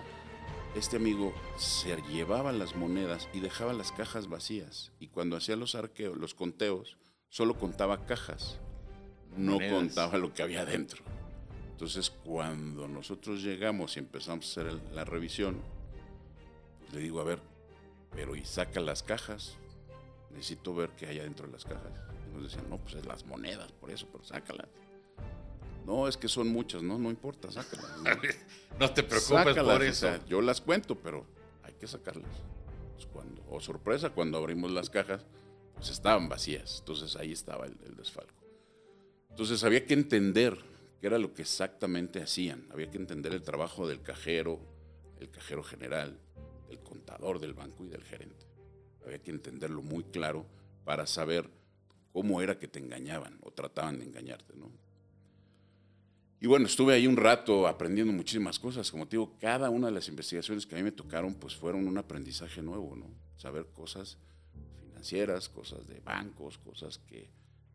Que ni idea En ese momento ni idea, ¿no? Ujú. Entonces fui conociendo, fui aprendiendo mucho y me dan la oportunidad de tomar una gerencia eh, de lo que ellos, lo que el banco llamaba eh, la zona eh, eh, periférica, Ok. que eran las, los estados que estaban alrededor de, las, de la zona metropolitana, Puebla, Hidalgo, Querétaro. Querétaro, este, Toluca. Estado de México. Yo llevaba todas esas sucursales y empezábamos a hacer análisis de riesgos. Ok. Obviamente, como, entré primero como subgerente y ahí aprendí a hacer estos análisis donde tendríamos que determinar qué era lo que teníamos que hacer en cada sucursal. Cuánto equipo, qué equipo, este, dónde lo ibas a poner, eh, qué capacitación tenías que darle a los, a los empleados, cuántos guardias, este, llevar el control de los guardias. En aquel entonces estábamos, no se usaba el, el circuito cerrado de televisión y la videovigilancia, todavía no había. No, yo que te iba a comentar, eh, sin eso no hay testigos de nada, ¿no? Así es, no existía, usábamos cámaras fotofilmadoras. La cámara lo que hacía era tomar una fotografía cada 10 minutos, 20 minutos, según la programaras, y cuando se accionaba un botón de asalto, la cámara empezaba a tomar fotos continuas. Lo único que teníamos era fotografía. Y había que cambiar los rollos de las fotografías. La cámara te avisaba que se, que se terminaba, y en cada sucursal había que Extraerlo. extraer el rollo, poner un rollo nuevo y entonces llevar esos rollos a revelar y tener un almacenaje de esos robos para cuando hubiera una eh, alguna situación que había que cambiar. Entonces, todo eso lo empiezo a aprender y duro un año más en esa zona y me invitan ya a una gerencia a tomar ya la, la responsabilidad, a una gerencia divisional en la zona sur. Y me voy para allá, me voy a, me voy a Puebla, Ok. establezco mi, casa en Puebla y desde Puebla llevo todo el sureste hasta Yucatán. Wow. Eran ciento y tantas sucursales del banco. No dormías ahí ya. Era como un doctor, ¿no? Llegabas a tu casa después del horario del Gracias. trabajo y no sabías en qué momento te iban a llamar. Oye, ¿sabes qué? Tenemos un problema en tal sucursal, este, hay que atenderlo, ¿no? Entonces había que empezar a... Y, además armar todo el proyecto de lo que era administración de riesgos. El concepto de Banco del Atlántico no era un equipo de seguridad, sino éramos equipos de administración de riesgos y teníamos que armar desde, como te decía, qué equipos y cuántos, cuántos guardias, cuántos policías, cuántas patrullas, hasta qué riesgos no, eran, no era fácil eh, controlarlos y los íbamos a mandar a la parte de seguros. Y nosotros hacíamos también esa parte. A La contratación de servicios de seguros, este, quiénes entraban, cómo entraban, qué clase de seguros necesitábamos. Todo eso lo aprendí en el banco. Cursos, los bancos en aquel entonces nos pagaban capacitación, pero montones. Decían, éntrenle. De todo nos, nos enseñaban. Entonces tomé de todo tipo de cursos, hasta de cómo con reconocer billetes Falsos. falsos, este, de todo hice. Cheques. eh, ahora sí, como el. Departamento de Tesoro de Estados Unidos. A ver, Así ¿qué hay? es. ¿Dónde están robando? ¿Cómo están robando? ¿Quiénes están ahí? Y todo a pie. Así Eh, es. Empezarlo a investigar, ¿no? Así es. ¿Te gusta la investigación? Fíjate que sí, no, nunca, nunca fui tan feliz en el área de investigaciones. La verdad es que sí, batallé mucho. Este, pero al final le agarré cariño. Sí. Me gustó. Y, y hoy, cuando tenemos asuntos de algunos clientes que te hablan y te dicen, oye, fíjate que tengo esta situación, este, ayúdame, pues yo voy y hago una parte de la investigación y trabajo con, con la gente que tenemos en, en la oficina y, y, pues ahí Ya Le- te sientes, ya te sientes con más confianza para decir, Sobre mira, todo- vámonos por aquí, Claro. ¿no? Sobre todo ya aprendes, ¿no? Dice mi papá, tienes ese feeling en el que aprendes y no te engañan, ¿no? No es tan fácil engañarte. No es tan fácil que te digan, no, mire, es que yo... no". Pues, te das cuenta cuando están mintiendo, ¿no?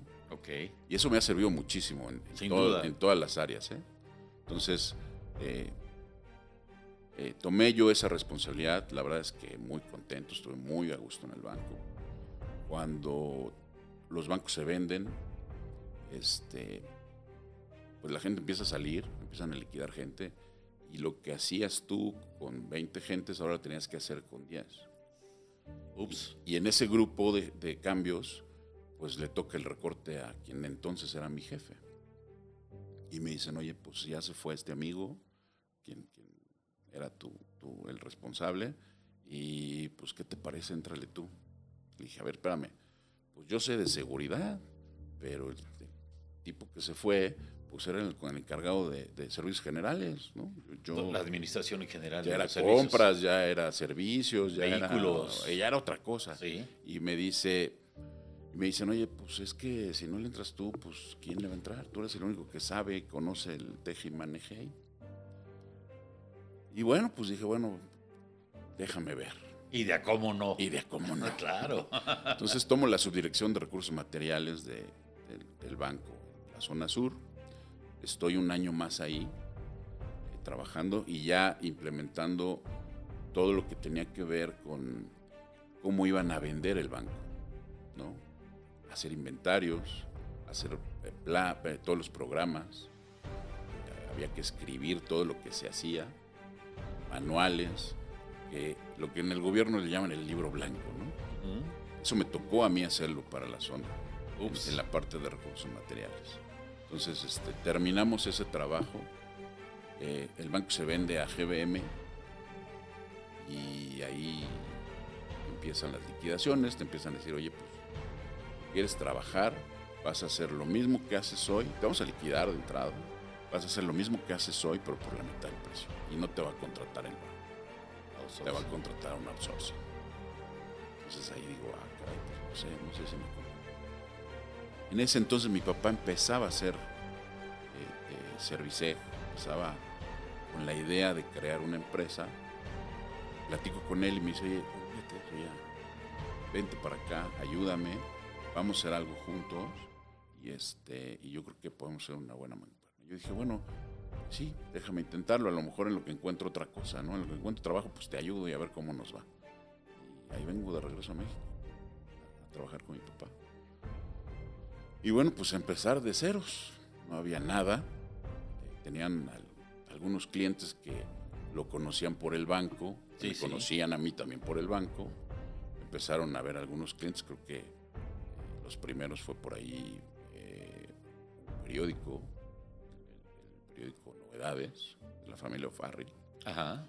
Ahí empezamos a dar los primeros servicios de guardias y algunos otros por ahí que iban cayendo. Había mucha, mucho trabajo de instalación de equipos, eso fue lo que más teníamos, y teníamos una pequeña central de alarmas. Y así es como empezamos con Serviceg, en, una, en un pequeño local, en una pequeña plaza comercial, con una oficina, y éramos el señor Mario Espinosa, dos supervisores, los dos guardias de la, de la los dos guardias de la, de la central de alarmas y tu servidor. ¿Qué hacíamos? De todo. Sí, Había que entrarle a todo. Sí, sí. ¿no? Y, y- y- y buscar clientes sobre todo, ¿no? Era, era lo más interesante. Ir y buscar quién, eh, a quién le interesaba estar en esto. Y no había en ese entonces las reuniones de ASIS, todavía no comenzaba ello. No había nada de esto. Nada. Nada, nada, nada. O sea, tú veías a la competencia y lo que querías era que no se te acercara. Ah, sí, Que, pues, claro. acuérdate que no, no querías estar con la competencia, no te interesaba para nada. Este, y, y así mismo, pues éramos gente que habíamos salido de otras partes, ¿no? Casi todos de la policía o del ejército, que, que se dedicaban a esto. Era, era la gente que se dedicaba a la seguridad privada. No había cursos de capacitación, no había escuelas, o sea, tú hablabas de seguridad y todos te decían, pues, ¿cómo? ¿Qué haces, no? La- la- me decían en, en mi casa, ¿y qué haces? Me preguntaban cuando estaba yo en el banco y le decían, ah, pues soy investigador. Me decían, o sea, eres como Magnum. Ah, Pues, dices, más o, menos, algo más o así. menos, sin el Ferrari, pero más o menos. Entonces, todo eso no existía. Todo eso lo, fui, lo fuimos inventando nosotros. Bueno, pues había que capacitar a los guardias. Entonces ibas con el cliente y le decías, ¿qué quieres que haga el guardia? Y sobre las consignas que ellos te daban, armabas un programa, un plan de cómo capacitarlos, te sentabas y les dabas capacitación, ¿no? Y eso era lo que le enseñabas. O protección civil, lo que traíamos del banco, manuales que habíamos hecho y que aquí empezamos a replicar para enseñarle a los guardias, para llevarle al cliente un servicio mejor, ¿no? Más profesional. A picar piedra, Dani, ¿no? Es correcto. A picar piedra. Y eso yo creo que tiene un gran, un gran mérito eh, porque son los, los, los inicios de, de- de prácticamente de la seguridad privada en México. Vamos a tener que ir a una pequeña pausa. Les dejamos una pieza musical y regresamos. Vean qué interesante. eh, qué interesante es, eh, cuál es el comienzo, que siempre es eh, en base a una necesidad y la experiencia y cómo se va llevando las cosas. Pero no les cuento más, ahorita que nos cuente eh, Daniel Espinosa de su experiencia, que es por demás interesante. Regresamos rápido. VIP Protection Radio.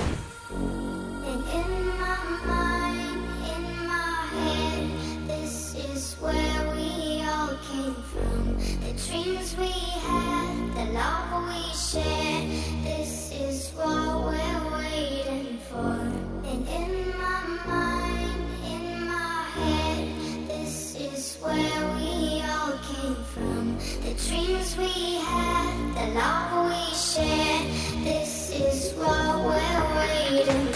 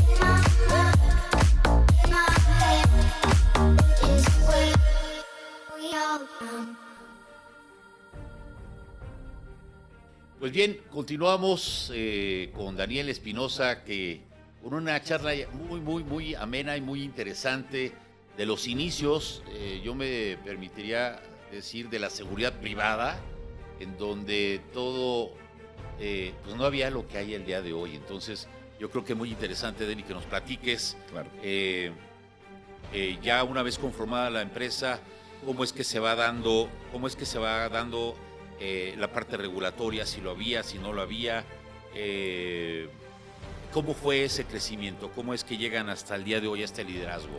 De acuerdo. Mira, nosotros nacemos, Servicec nace en 1994, nace como muchas empresas en este país, en la idea de alguien que tiene eh, un- una, eso, una idea de cómo cambiar las cosas.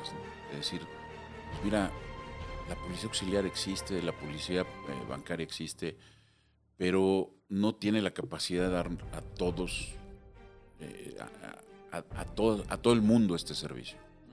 Entonces, yo, el sueño de mi papá era crear una, una empresa que pudiera dar servicios profesionales con gente profesional y capacitada. Entonces, con esa base empezamos y la única regulación que yo me acuerdo en 1994 era la Procuraduría General de Justicia del Distrito Federal. Ahí íbamos, registrábamos a la empresa y registrábamos a la gente. Y ahí nos decían si el personal tenía o no antecedentes y se acababa. No había más. No tenías más regulación, no había absolutamente. Se hablaba de un permiso que se iba a dar en la Secretaría de Gobernación.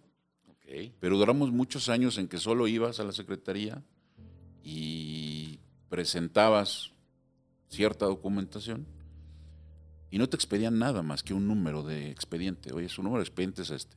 Y no teníamos un- una regulación, no había un área que, que- que se encargara de eso específica. O sea, realmente un permiso como tal eh, no existía. Solamente un registro, por así Solamente decirlo, ¿no? había un registro y eran las primeras ideas que, que se daban para regular la seguridad privada. ¿No? no había más. Era todo lo que hacíamos. Es más, me acuerdo que en una de las ocasiones, cuando nosotros decíamos, oye, creo que ahora sí ya va en serio, nos van a registrar. Nos mandan un oficio de la Secretaría de, perdón, de la Procuraduría, donde nos dicen, oye, usted que tiene el permiso número fulano, este, necesitamos que traiga a estos elementos y nos mandaba una lista de elementos. No sé, en aquel entonces yo creo que tendríamos unos 500 elementos dando servicios. Y le habíamos entrado a centros comerciales, a casas habitación, a este, condominios, de todo, ¿no? Sí. Y entonces nos dicen, este, pues este grupo de elementos tienen que venir y tiene que venir el representante legal de la empresa. Y hay que ir en aquel entonces a Cabeza de Juárez, ¿te acuerdas que ahí había un, había un campo de tiro? Sí. Y estaba la- la- el Instituto de Formación Profesional. Nos citan ahí, y decimos, no, pues creo que ahora sí los van a capacitar o les van a dar un curso, les van a decir algo, ¿no? Entonces vamos con todo el grupo de, que, que nos habían citado, llegamos ahí y nos dicen, oye, este, pues ya, gracias, déjenlos aquí. Oye, pero ¿qué va a pasar? O sea, ¿qué hago con los guardias? Estos cuates pues, están en servicio, servicio, claro. necesito regresar a los servicios y no, ya hoy, pues mañana tienen que volver. No, no, no, aquí. Este, ya no, lo- nosotros les informamos. Pues nos acabamos enterando al otro día que era gente que tenía procesos penales o, o- o, este o por alguna razón los había llamado la autoridad y que aparecían en estos registros y que alguien dijo, a ver, estos cuates que hay que hacer y resulta que pues si no tenían antecedentes penales, pues sí habían órdenes de aprehensión en, en su contra y por cosas que eh, asuntos familiares, este, por amenaza. amenazas, cosas que pues no se habían atendido en su momento y que ahora alguien dijo, bueno, pues necesitamos recopilarlos y los llaman y ya esto. Y de ahí se muere otra vez, no nos vuelven a llamar, no volvemos a tener información, seguimos registrando nosotros gente y ahí empieza ahí a, a caminar. Este, yo creo que ahora me cuesta trabajo eh, recordar cuándo se formaliza realmente eh, este asunto de, de registrar, de tener un registro como empresa Sí. y, y de cómo eh, se cumplió. La verdad es que hoy, hoy no, no tengo a la mano, no me acuerdo exactamente, pero bueno, por ahí fuimos caminando, ¿no? Y la empresa pues creciendo, eh, le empezamos a entrar, alguien nos dijo, oye, ¿no han intentado licitar? ¿No? Pues de eso con qué se come, ¿no? Oye, pues mira, el gobierno federal, el los gobiernos del federal y de los estados, pues hacen licitaciones públicas y hay que llenar y no sé qué. Ah, bueno, pues ¿y co- ¿cómo me entero? Pues el periódico, el, el- el diario oficial de la federación. Y empezamos a, a- a ver de qué se trataban las licitaciones. Las primeras licitaciones fueron algo terrible, nos fue muy mal. Abrían los sobres y nos decían, oiga, metió la económica en la técnica y, y va para afuera, ¿no? Pero nos empezamos a perfeccionar, empezamos a trabajar, a, a- a entender de qué se trataba, a traer gente que supiera y que nos enseñara. Sí, sí. Y empezamos a aprender eso, a hacer licitaciones. Y lo perfeccionamos. Llegó un momento en que éramos los eh, reyes de la licitación. Donde llegábamos nos decían, uy, no, ahí viene Servicec, nos va a ganaba". ganar. ¿no? Íbamos perfectos. Ok. ¿no? Mi papá me acuerdo que nos decía, cuidado y pierdan una, ¿eh? Cuidado y pierdan una. Y cuando llegábamos con que habíamos perdido, nos decía, a ver, explíquenme en qué se equivocaron. Pero quiero que me expliquen exactamente cuál fue el error y en dónde se equivocaron. Oye, pues fíjate que este, pues es que me equivoqué y en lugar del papel A puse el papel B. No, bueno, era taladrarnos así de, se los dije, no se equivoquen, vuelvan a hacerlo, inténtenlo otra vez y vuelvan de nuevo hasta que les salga bien. Hagan intentos, hagan pruebas hasta que les salga bien. Y así fue. Era por proceso, no por costo. Es correcto. Entonces, eh, eh, empezamos, nos fue muy bien, eh, y en una de esas licitaciones, pues ganamos eh, el SAE, ¿no? que en aquel entonces, es más, no es cierto, primero ganamos Fidelic, que era el fideicomiso liquidador, todas las empresas eh, del gobierno eran liquidadas a través de, de este fideicomiso, y cuando entraban en liquidación, nos entregaban a nosotros la seguridad. Ok. Y a su vez estaba el CERA. Entonces licita el CERA, que era lo que, todo lo que tiene que ver con bienes asegurados, que era, dependía entonces de, de la Procuraduría, de la PGR. Y nos entregan, ganamos la licitación y nos empiezan a entregar bienes asegurados, de asuntos de narcotráfico. Sí, sí, sí, lo de- hasta el día de hoy Todo lo interesante. Hoy, hoy se llama este, el Instituto para devolverle al pueblo lo robado. ¿no? Ujú, ujú. Pero entonces era el CERA y era Fidelic. Estos dos se fusionan, crean el SAE y nos dicen, ah, caray, pues ustedes son los mismos que tienen las, las dos licitaciones ganadas, hacemos un nuevo contrato ahora como SAE y se quedan con, con todo el, el paquete. Y había que atender eh, los servicios a nivel nacional. Wow, ya hay Entonces, el crecimiento. empezamos a crecer enormemente. Donde había una sucursal, perdón, donde había una oficina del SAE, había una oficina de serviciaje. Toda la República. Entonces estábamos en toda la República, empezamos a capacitar eh, un poco, a, más bien, empezamos a capacitar a la gente que trabajaba para nosotros en las oficinas y a montar a los guardias.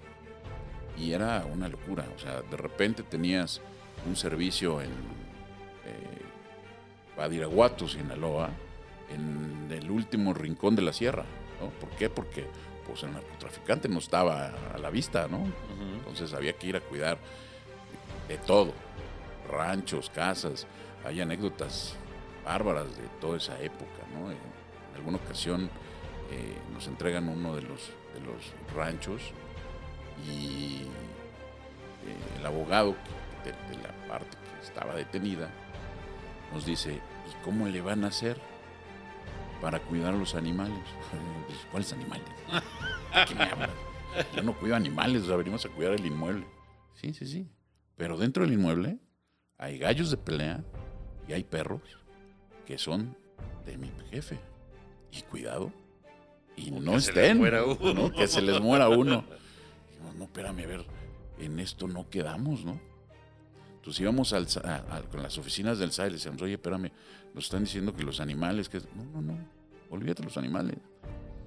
Tu obligación es cuidar el, el inmueble. La instalación, se acabó. Sí, pero los animales están dentro. O sea, no es como que voy a abrir la puerta y se van a salir los gallos y a ver qué hacen, ¿no?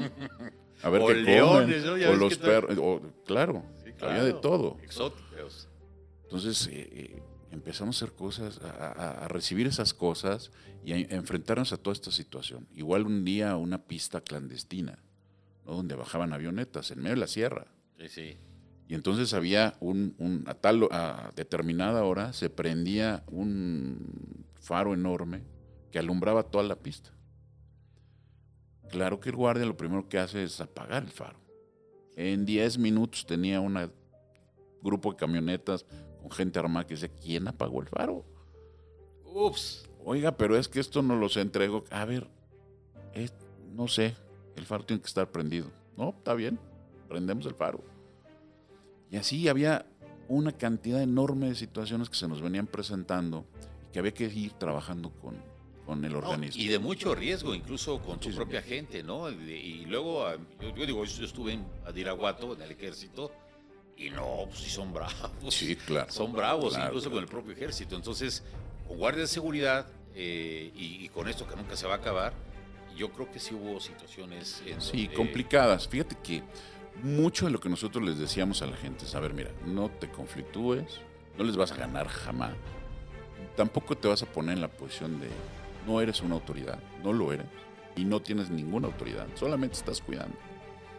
Entonces, aprendimos a, manejar las cosas diciendo, oye, mira, tienes razón, este, no se preocupe, nosotros le vamos a dar de comer a los perros y vamos a atender a los gallos.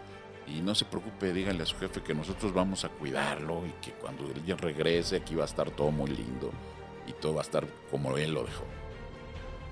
Y eso convencía un poco a la gente, decía, ok, ok, bien, me gusta, nosotros te vamos a estar atendiendo. Y así las cosas fueron fluyendo mejor y fuimos trabajando de alguna manera más cómodos. ¿no? ¿Sí los atendían? Este sí, a muchos sí.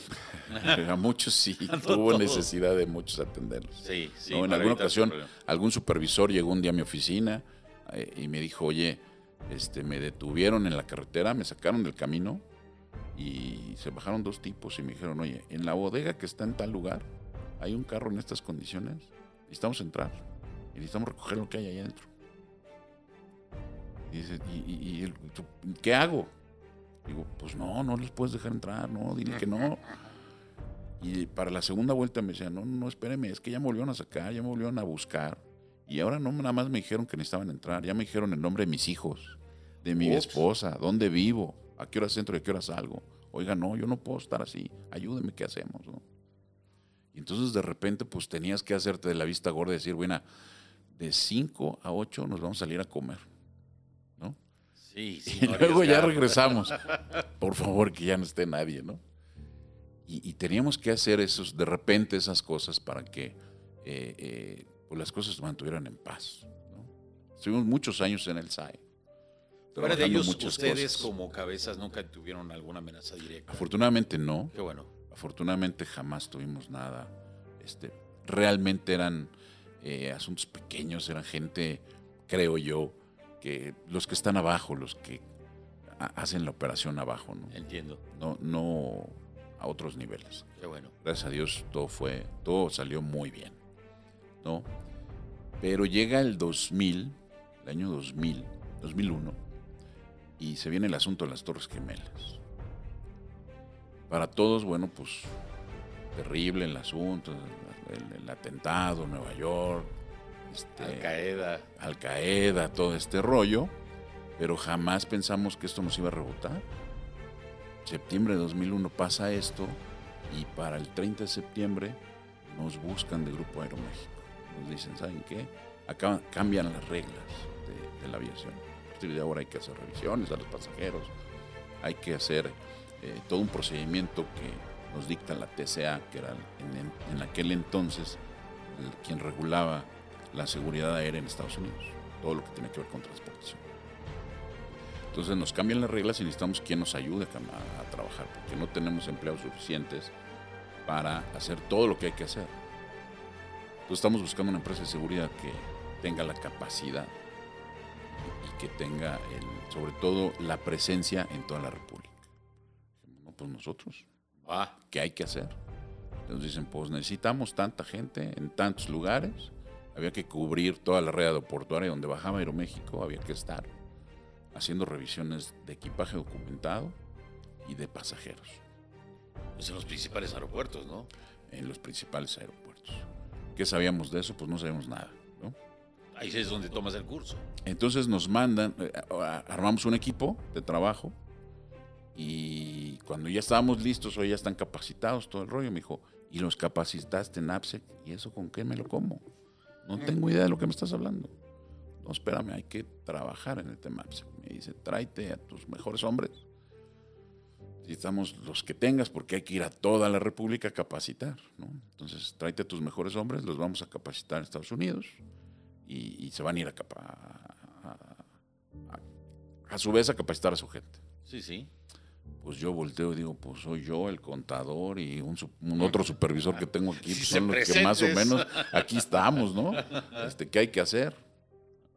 Pues nos llevan, nos capacitan, nos enseñan todo este tema de APSEC y nos regresan, nos certifica la Dirección General de Aeronáutica Civil como capacitadores APSEC empezamos a dar los cursos a nivel nacional. Íbamos estación por estación, nos habíamos dividido el país y estación por estación a capacitar. Empezamos en eso. Y pues, ahí te voy.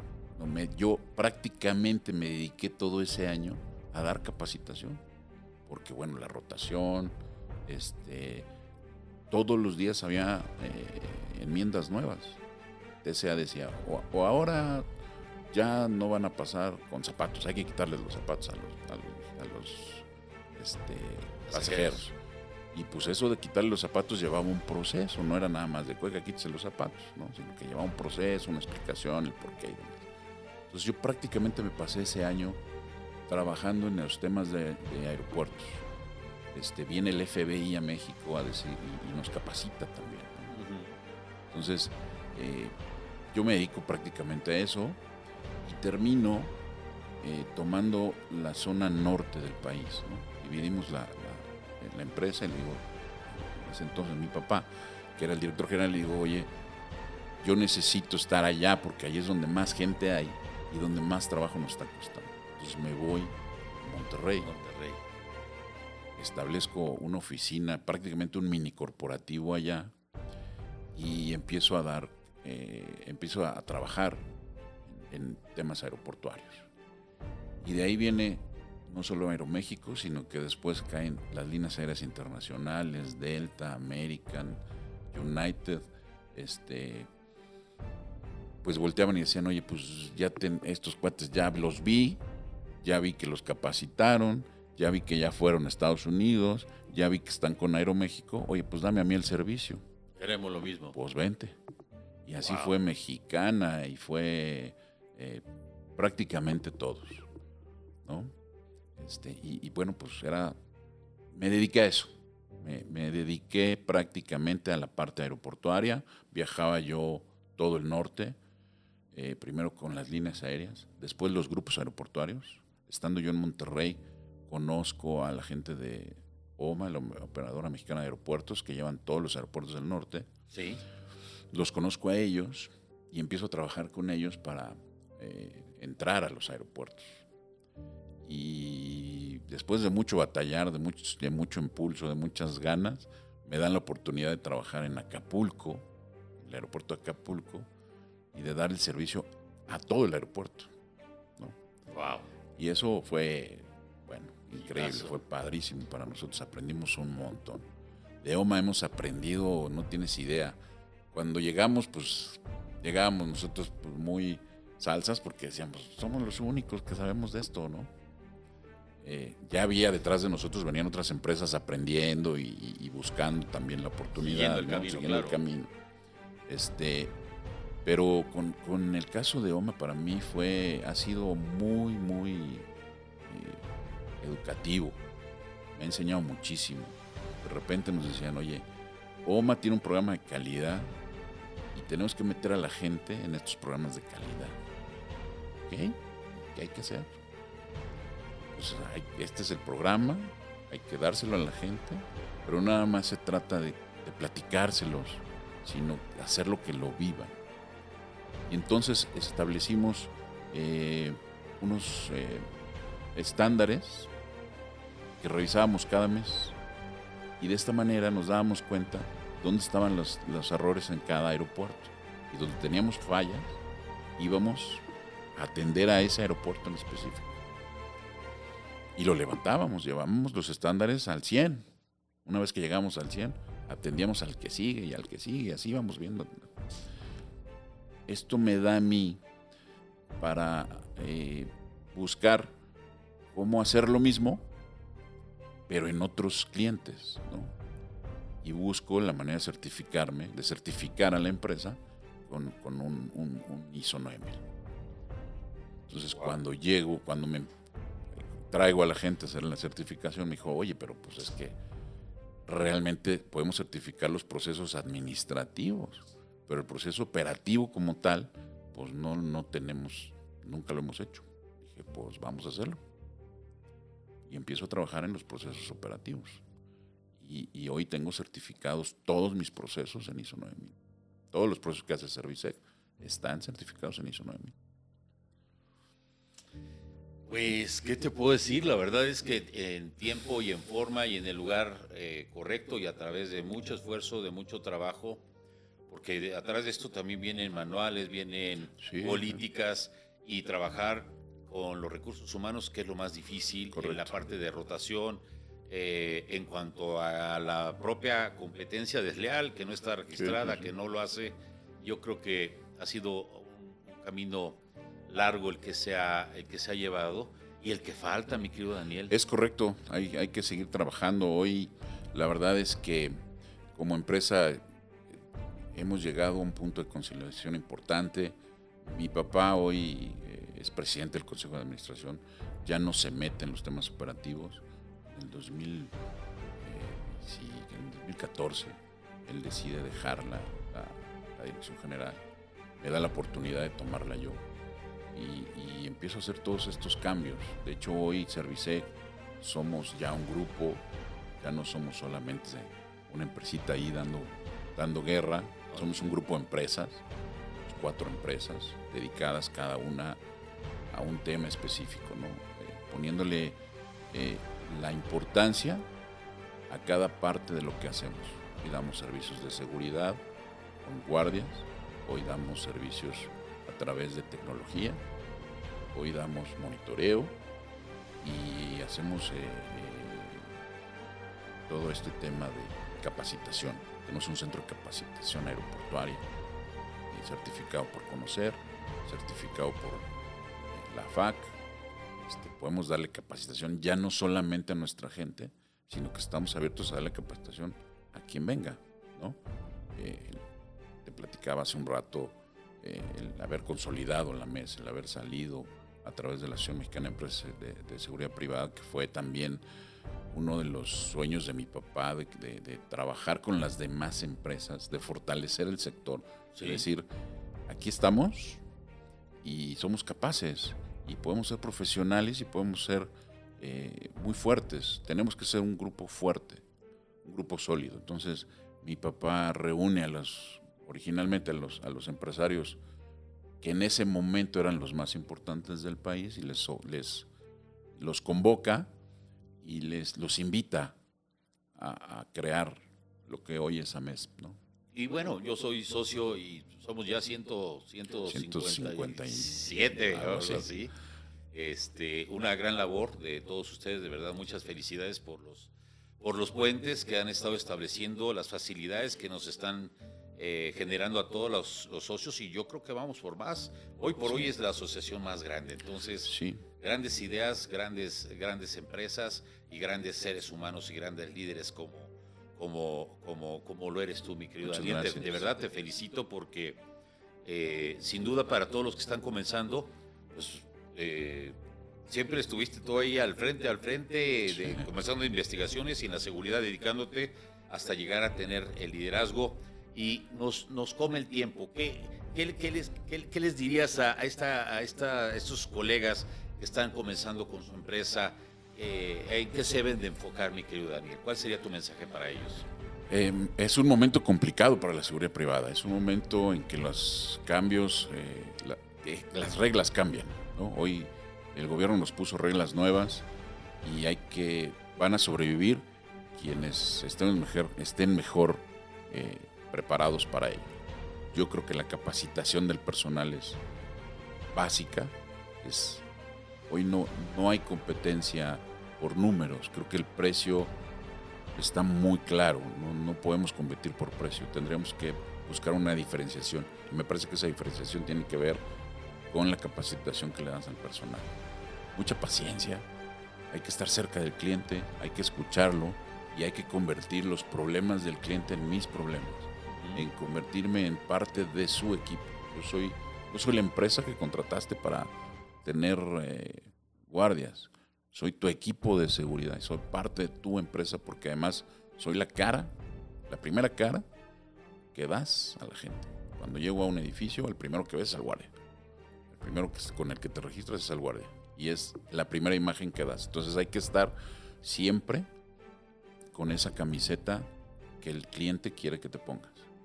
Y estar cercano a él es, es la base de todo. y siempre dar la cara. Y reinventarse, ¿no? Ahora con el Por COVID, el- los oficiales COVID y especializarlos y capacitarlos, el certificarlos, el, el favorecer al sector de seguridad eh, eh, con esa capacitación, con esa certificación y con el compromiso que requiere México hoy por hoy de, de servicios profesionales de seguridad. ¿no? Es correcto. Así es. Pues, mi querido Daniel, muchísimas gracias. Al contrario. ¿Qué les digo? La verdad es que eh, grandes líderes se forjan desde el principio, como lo decía Daniel, han sido sueños, han sido ideas que se han tenido que cristalizar en base a muchas horas, porque lo que estamos viendo hoy de Servicec es la punta del iceberg. Realmente atrás de todo esto son muchas, muchas horas de trabajo, de sacrificar a la familia, de sacrificarse incluso eh, eh, nos- uno mismo, ¿no? De decir, no, pues tengo que llegar más temprano, eh, no me está alcanzando el día, eh, vamos a, mejorar esto. Es decir, es, es la constancia, la disciplina, lo que los pueda llevar. Entonces, de verdad, México necesita eh, profesionales de seguridad. Ustedes están viendo el camino y saben cómo, cómo, cómo lo empiezan. Y no es nadie que lo haya heredado. Ha heredado únicamente la disciplina y la sangre de su padre, pero le ha costado eh, día tras día, el, el día hasta el día de hoy,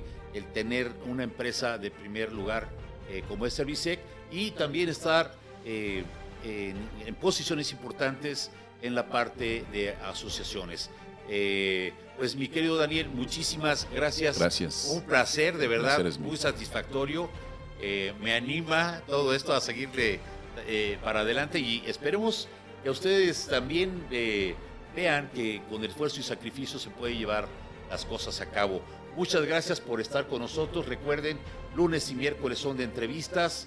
Eh, pronto les vamos a decir cuándo, cuándo, eh, estaría eh, ya Daniel en, en- nuestra, en nuestro programa. Recuerden que es Spotify, YouTube y nuestras redes sociales para que puedan disfrutar de esta, ¿cómo le puedo decir? Para mí fue, fue un gustazo tenerte, de verdad, Gracias. escucharte y escuchar un líder de, de cómo comienza, a dónde llega y a dónde va a llevar también a la seguridad privada en México. Mucho éxito porque si te va bien a ti, si les va bien a los profesionales profesionales de seguridad, nos va bien a México. Entonces, enhorabuena y nuevamente muchas gracias, mi Gracias, querido gracias, Daniel. muy amable. Gracias y no se pierdan lunes y miércoles de entrevista y ya tú sabes. Datos curiosos. Hola, este dato curioso está muy bueno. Señores, recuerdan, recordemos que la publicidad es para estimular y para dar eh, una imagen de algún producto, ¿no? O de alguna este, de algún elemento que queramos llevar al mercado. Pero miren esto, en algún momento demandaron a Red Bull porque no te da alas. Tengamos cuidado con nuestra publicidad. Cápsula de autoprotección. Una de las medidas más importantes en el caso de tu seguridad es el manejo de tu información. Es decir, qué debo de traer en mi cartera. Y vamos a ser muy eh, repetitivos en este punto porque es uno de los grandes errores. A falta de la cultura de seguridad, es uno de los grandes errores que cometemos. Haciendo tu resumen, en tu cartera debes de traer únicamente tu licencia de conducir que no tiene tu dirección. Te sugerimos que traigas solamente una tarjeta de crédito y una de débito. Y te sugerimos que traigas la credencial de tu empresa, al igual que un tanto de efectivo. Pudiéramos hablar de 500, 1000, 1500 pesos, 2500 pesos. Las razones. Toda la demás de información que tú puedas aportar como credencial de lector pueda ser utilizada en tu contra, porque a pesar de que el gobierno eh, quitó, entre comillas, la dirección, continúa viniendo la que es la tu colonia. Y solo te pongo el ejemplo. Bosques de las Lomas, Colonia Roma, Netzahualcoyot. Eso te ubica, al igual que el delincuente, el poder adquisitivo o económico de cada persona. Entonces, no la traigas. Tarjetas de presentación, evítala, porque tu tarjeta de presentación dice director de tu cargo. Director, subdirector, gerente, gerente regional, independientemente de que viene lo que es tu trabajo. Entonces ya saben dónde vives, ya saben en dónde trabajas. Importante también, evites de cualquier forma el ir a sacar o extraer dinero de algún cajero automático y pedir el recibo y guardarlo. ¿Por qué? Porque ahí vienen las cantidades que tienes en cada disponible por cada tarjeta. Vuelvo a repetir. Una cartera sana, algo que te puede salvar la vida o que pueda marcar la diferencia de solo un robo de 5 mil pesos de tu tarjeta de débito a un secuestro es la información que estés portando. Vuelvo a mencionar, una de tarjeta de crédito, una de débito, credencial de la empresa, eh, tu licencia de conducir y un poco de efectivo. Eso es más que suficiente para que puedas ir y venir y ser operable económicamente todos los días. Hasta pronto. VIP Protection Radio.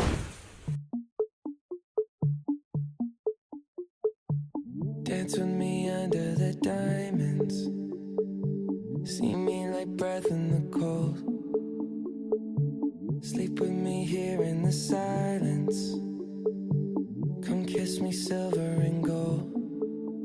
You say that I won't lose you, but you can't predict the future. So just hold on like you will never let go.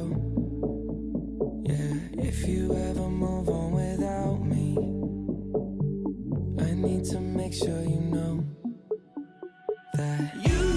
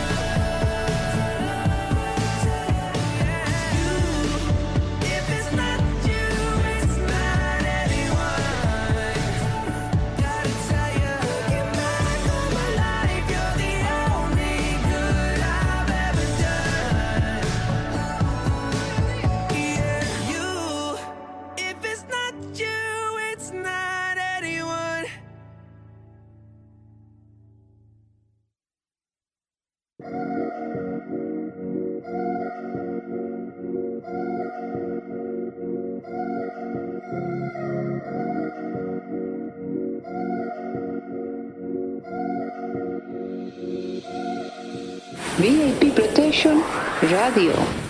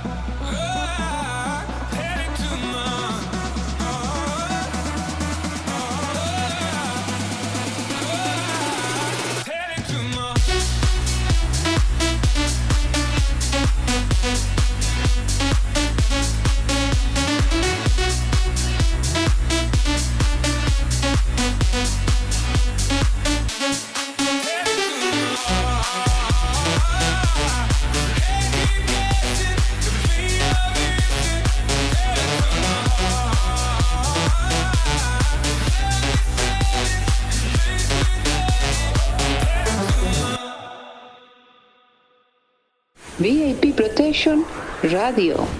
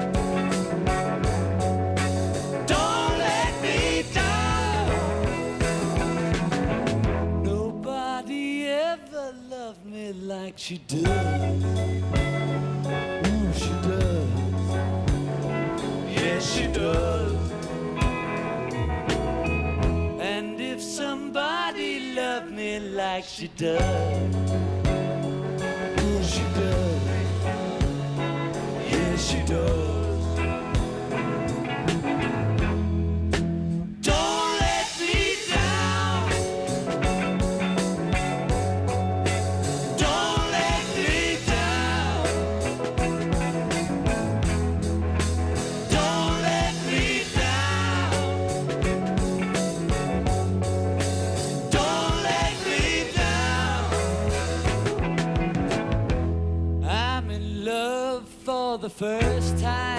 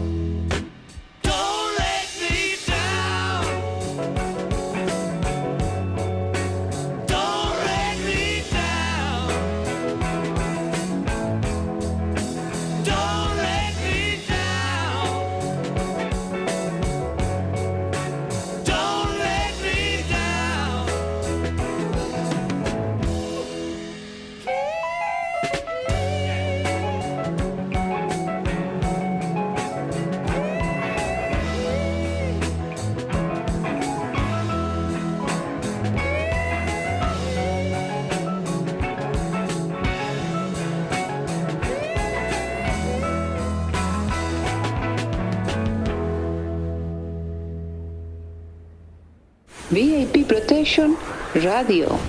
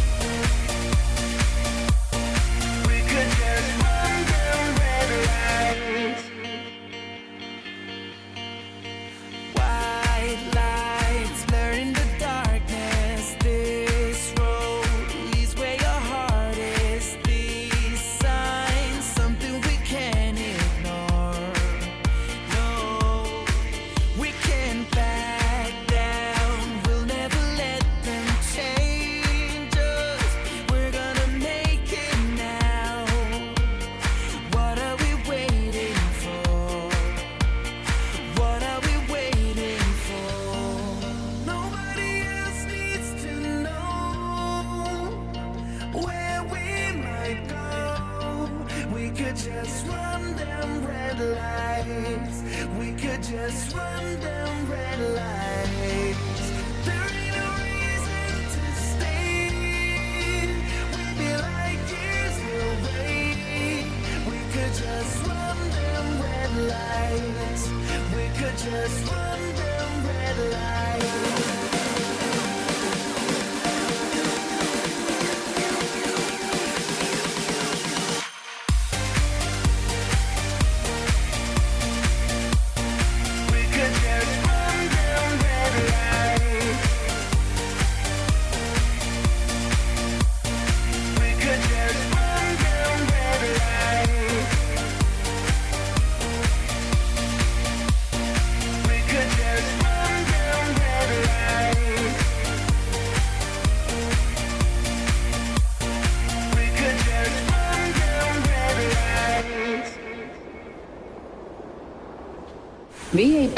Education Radio.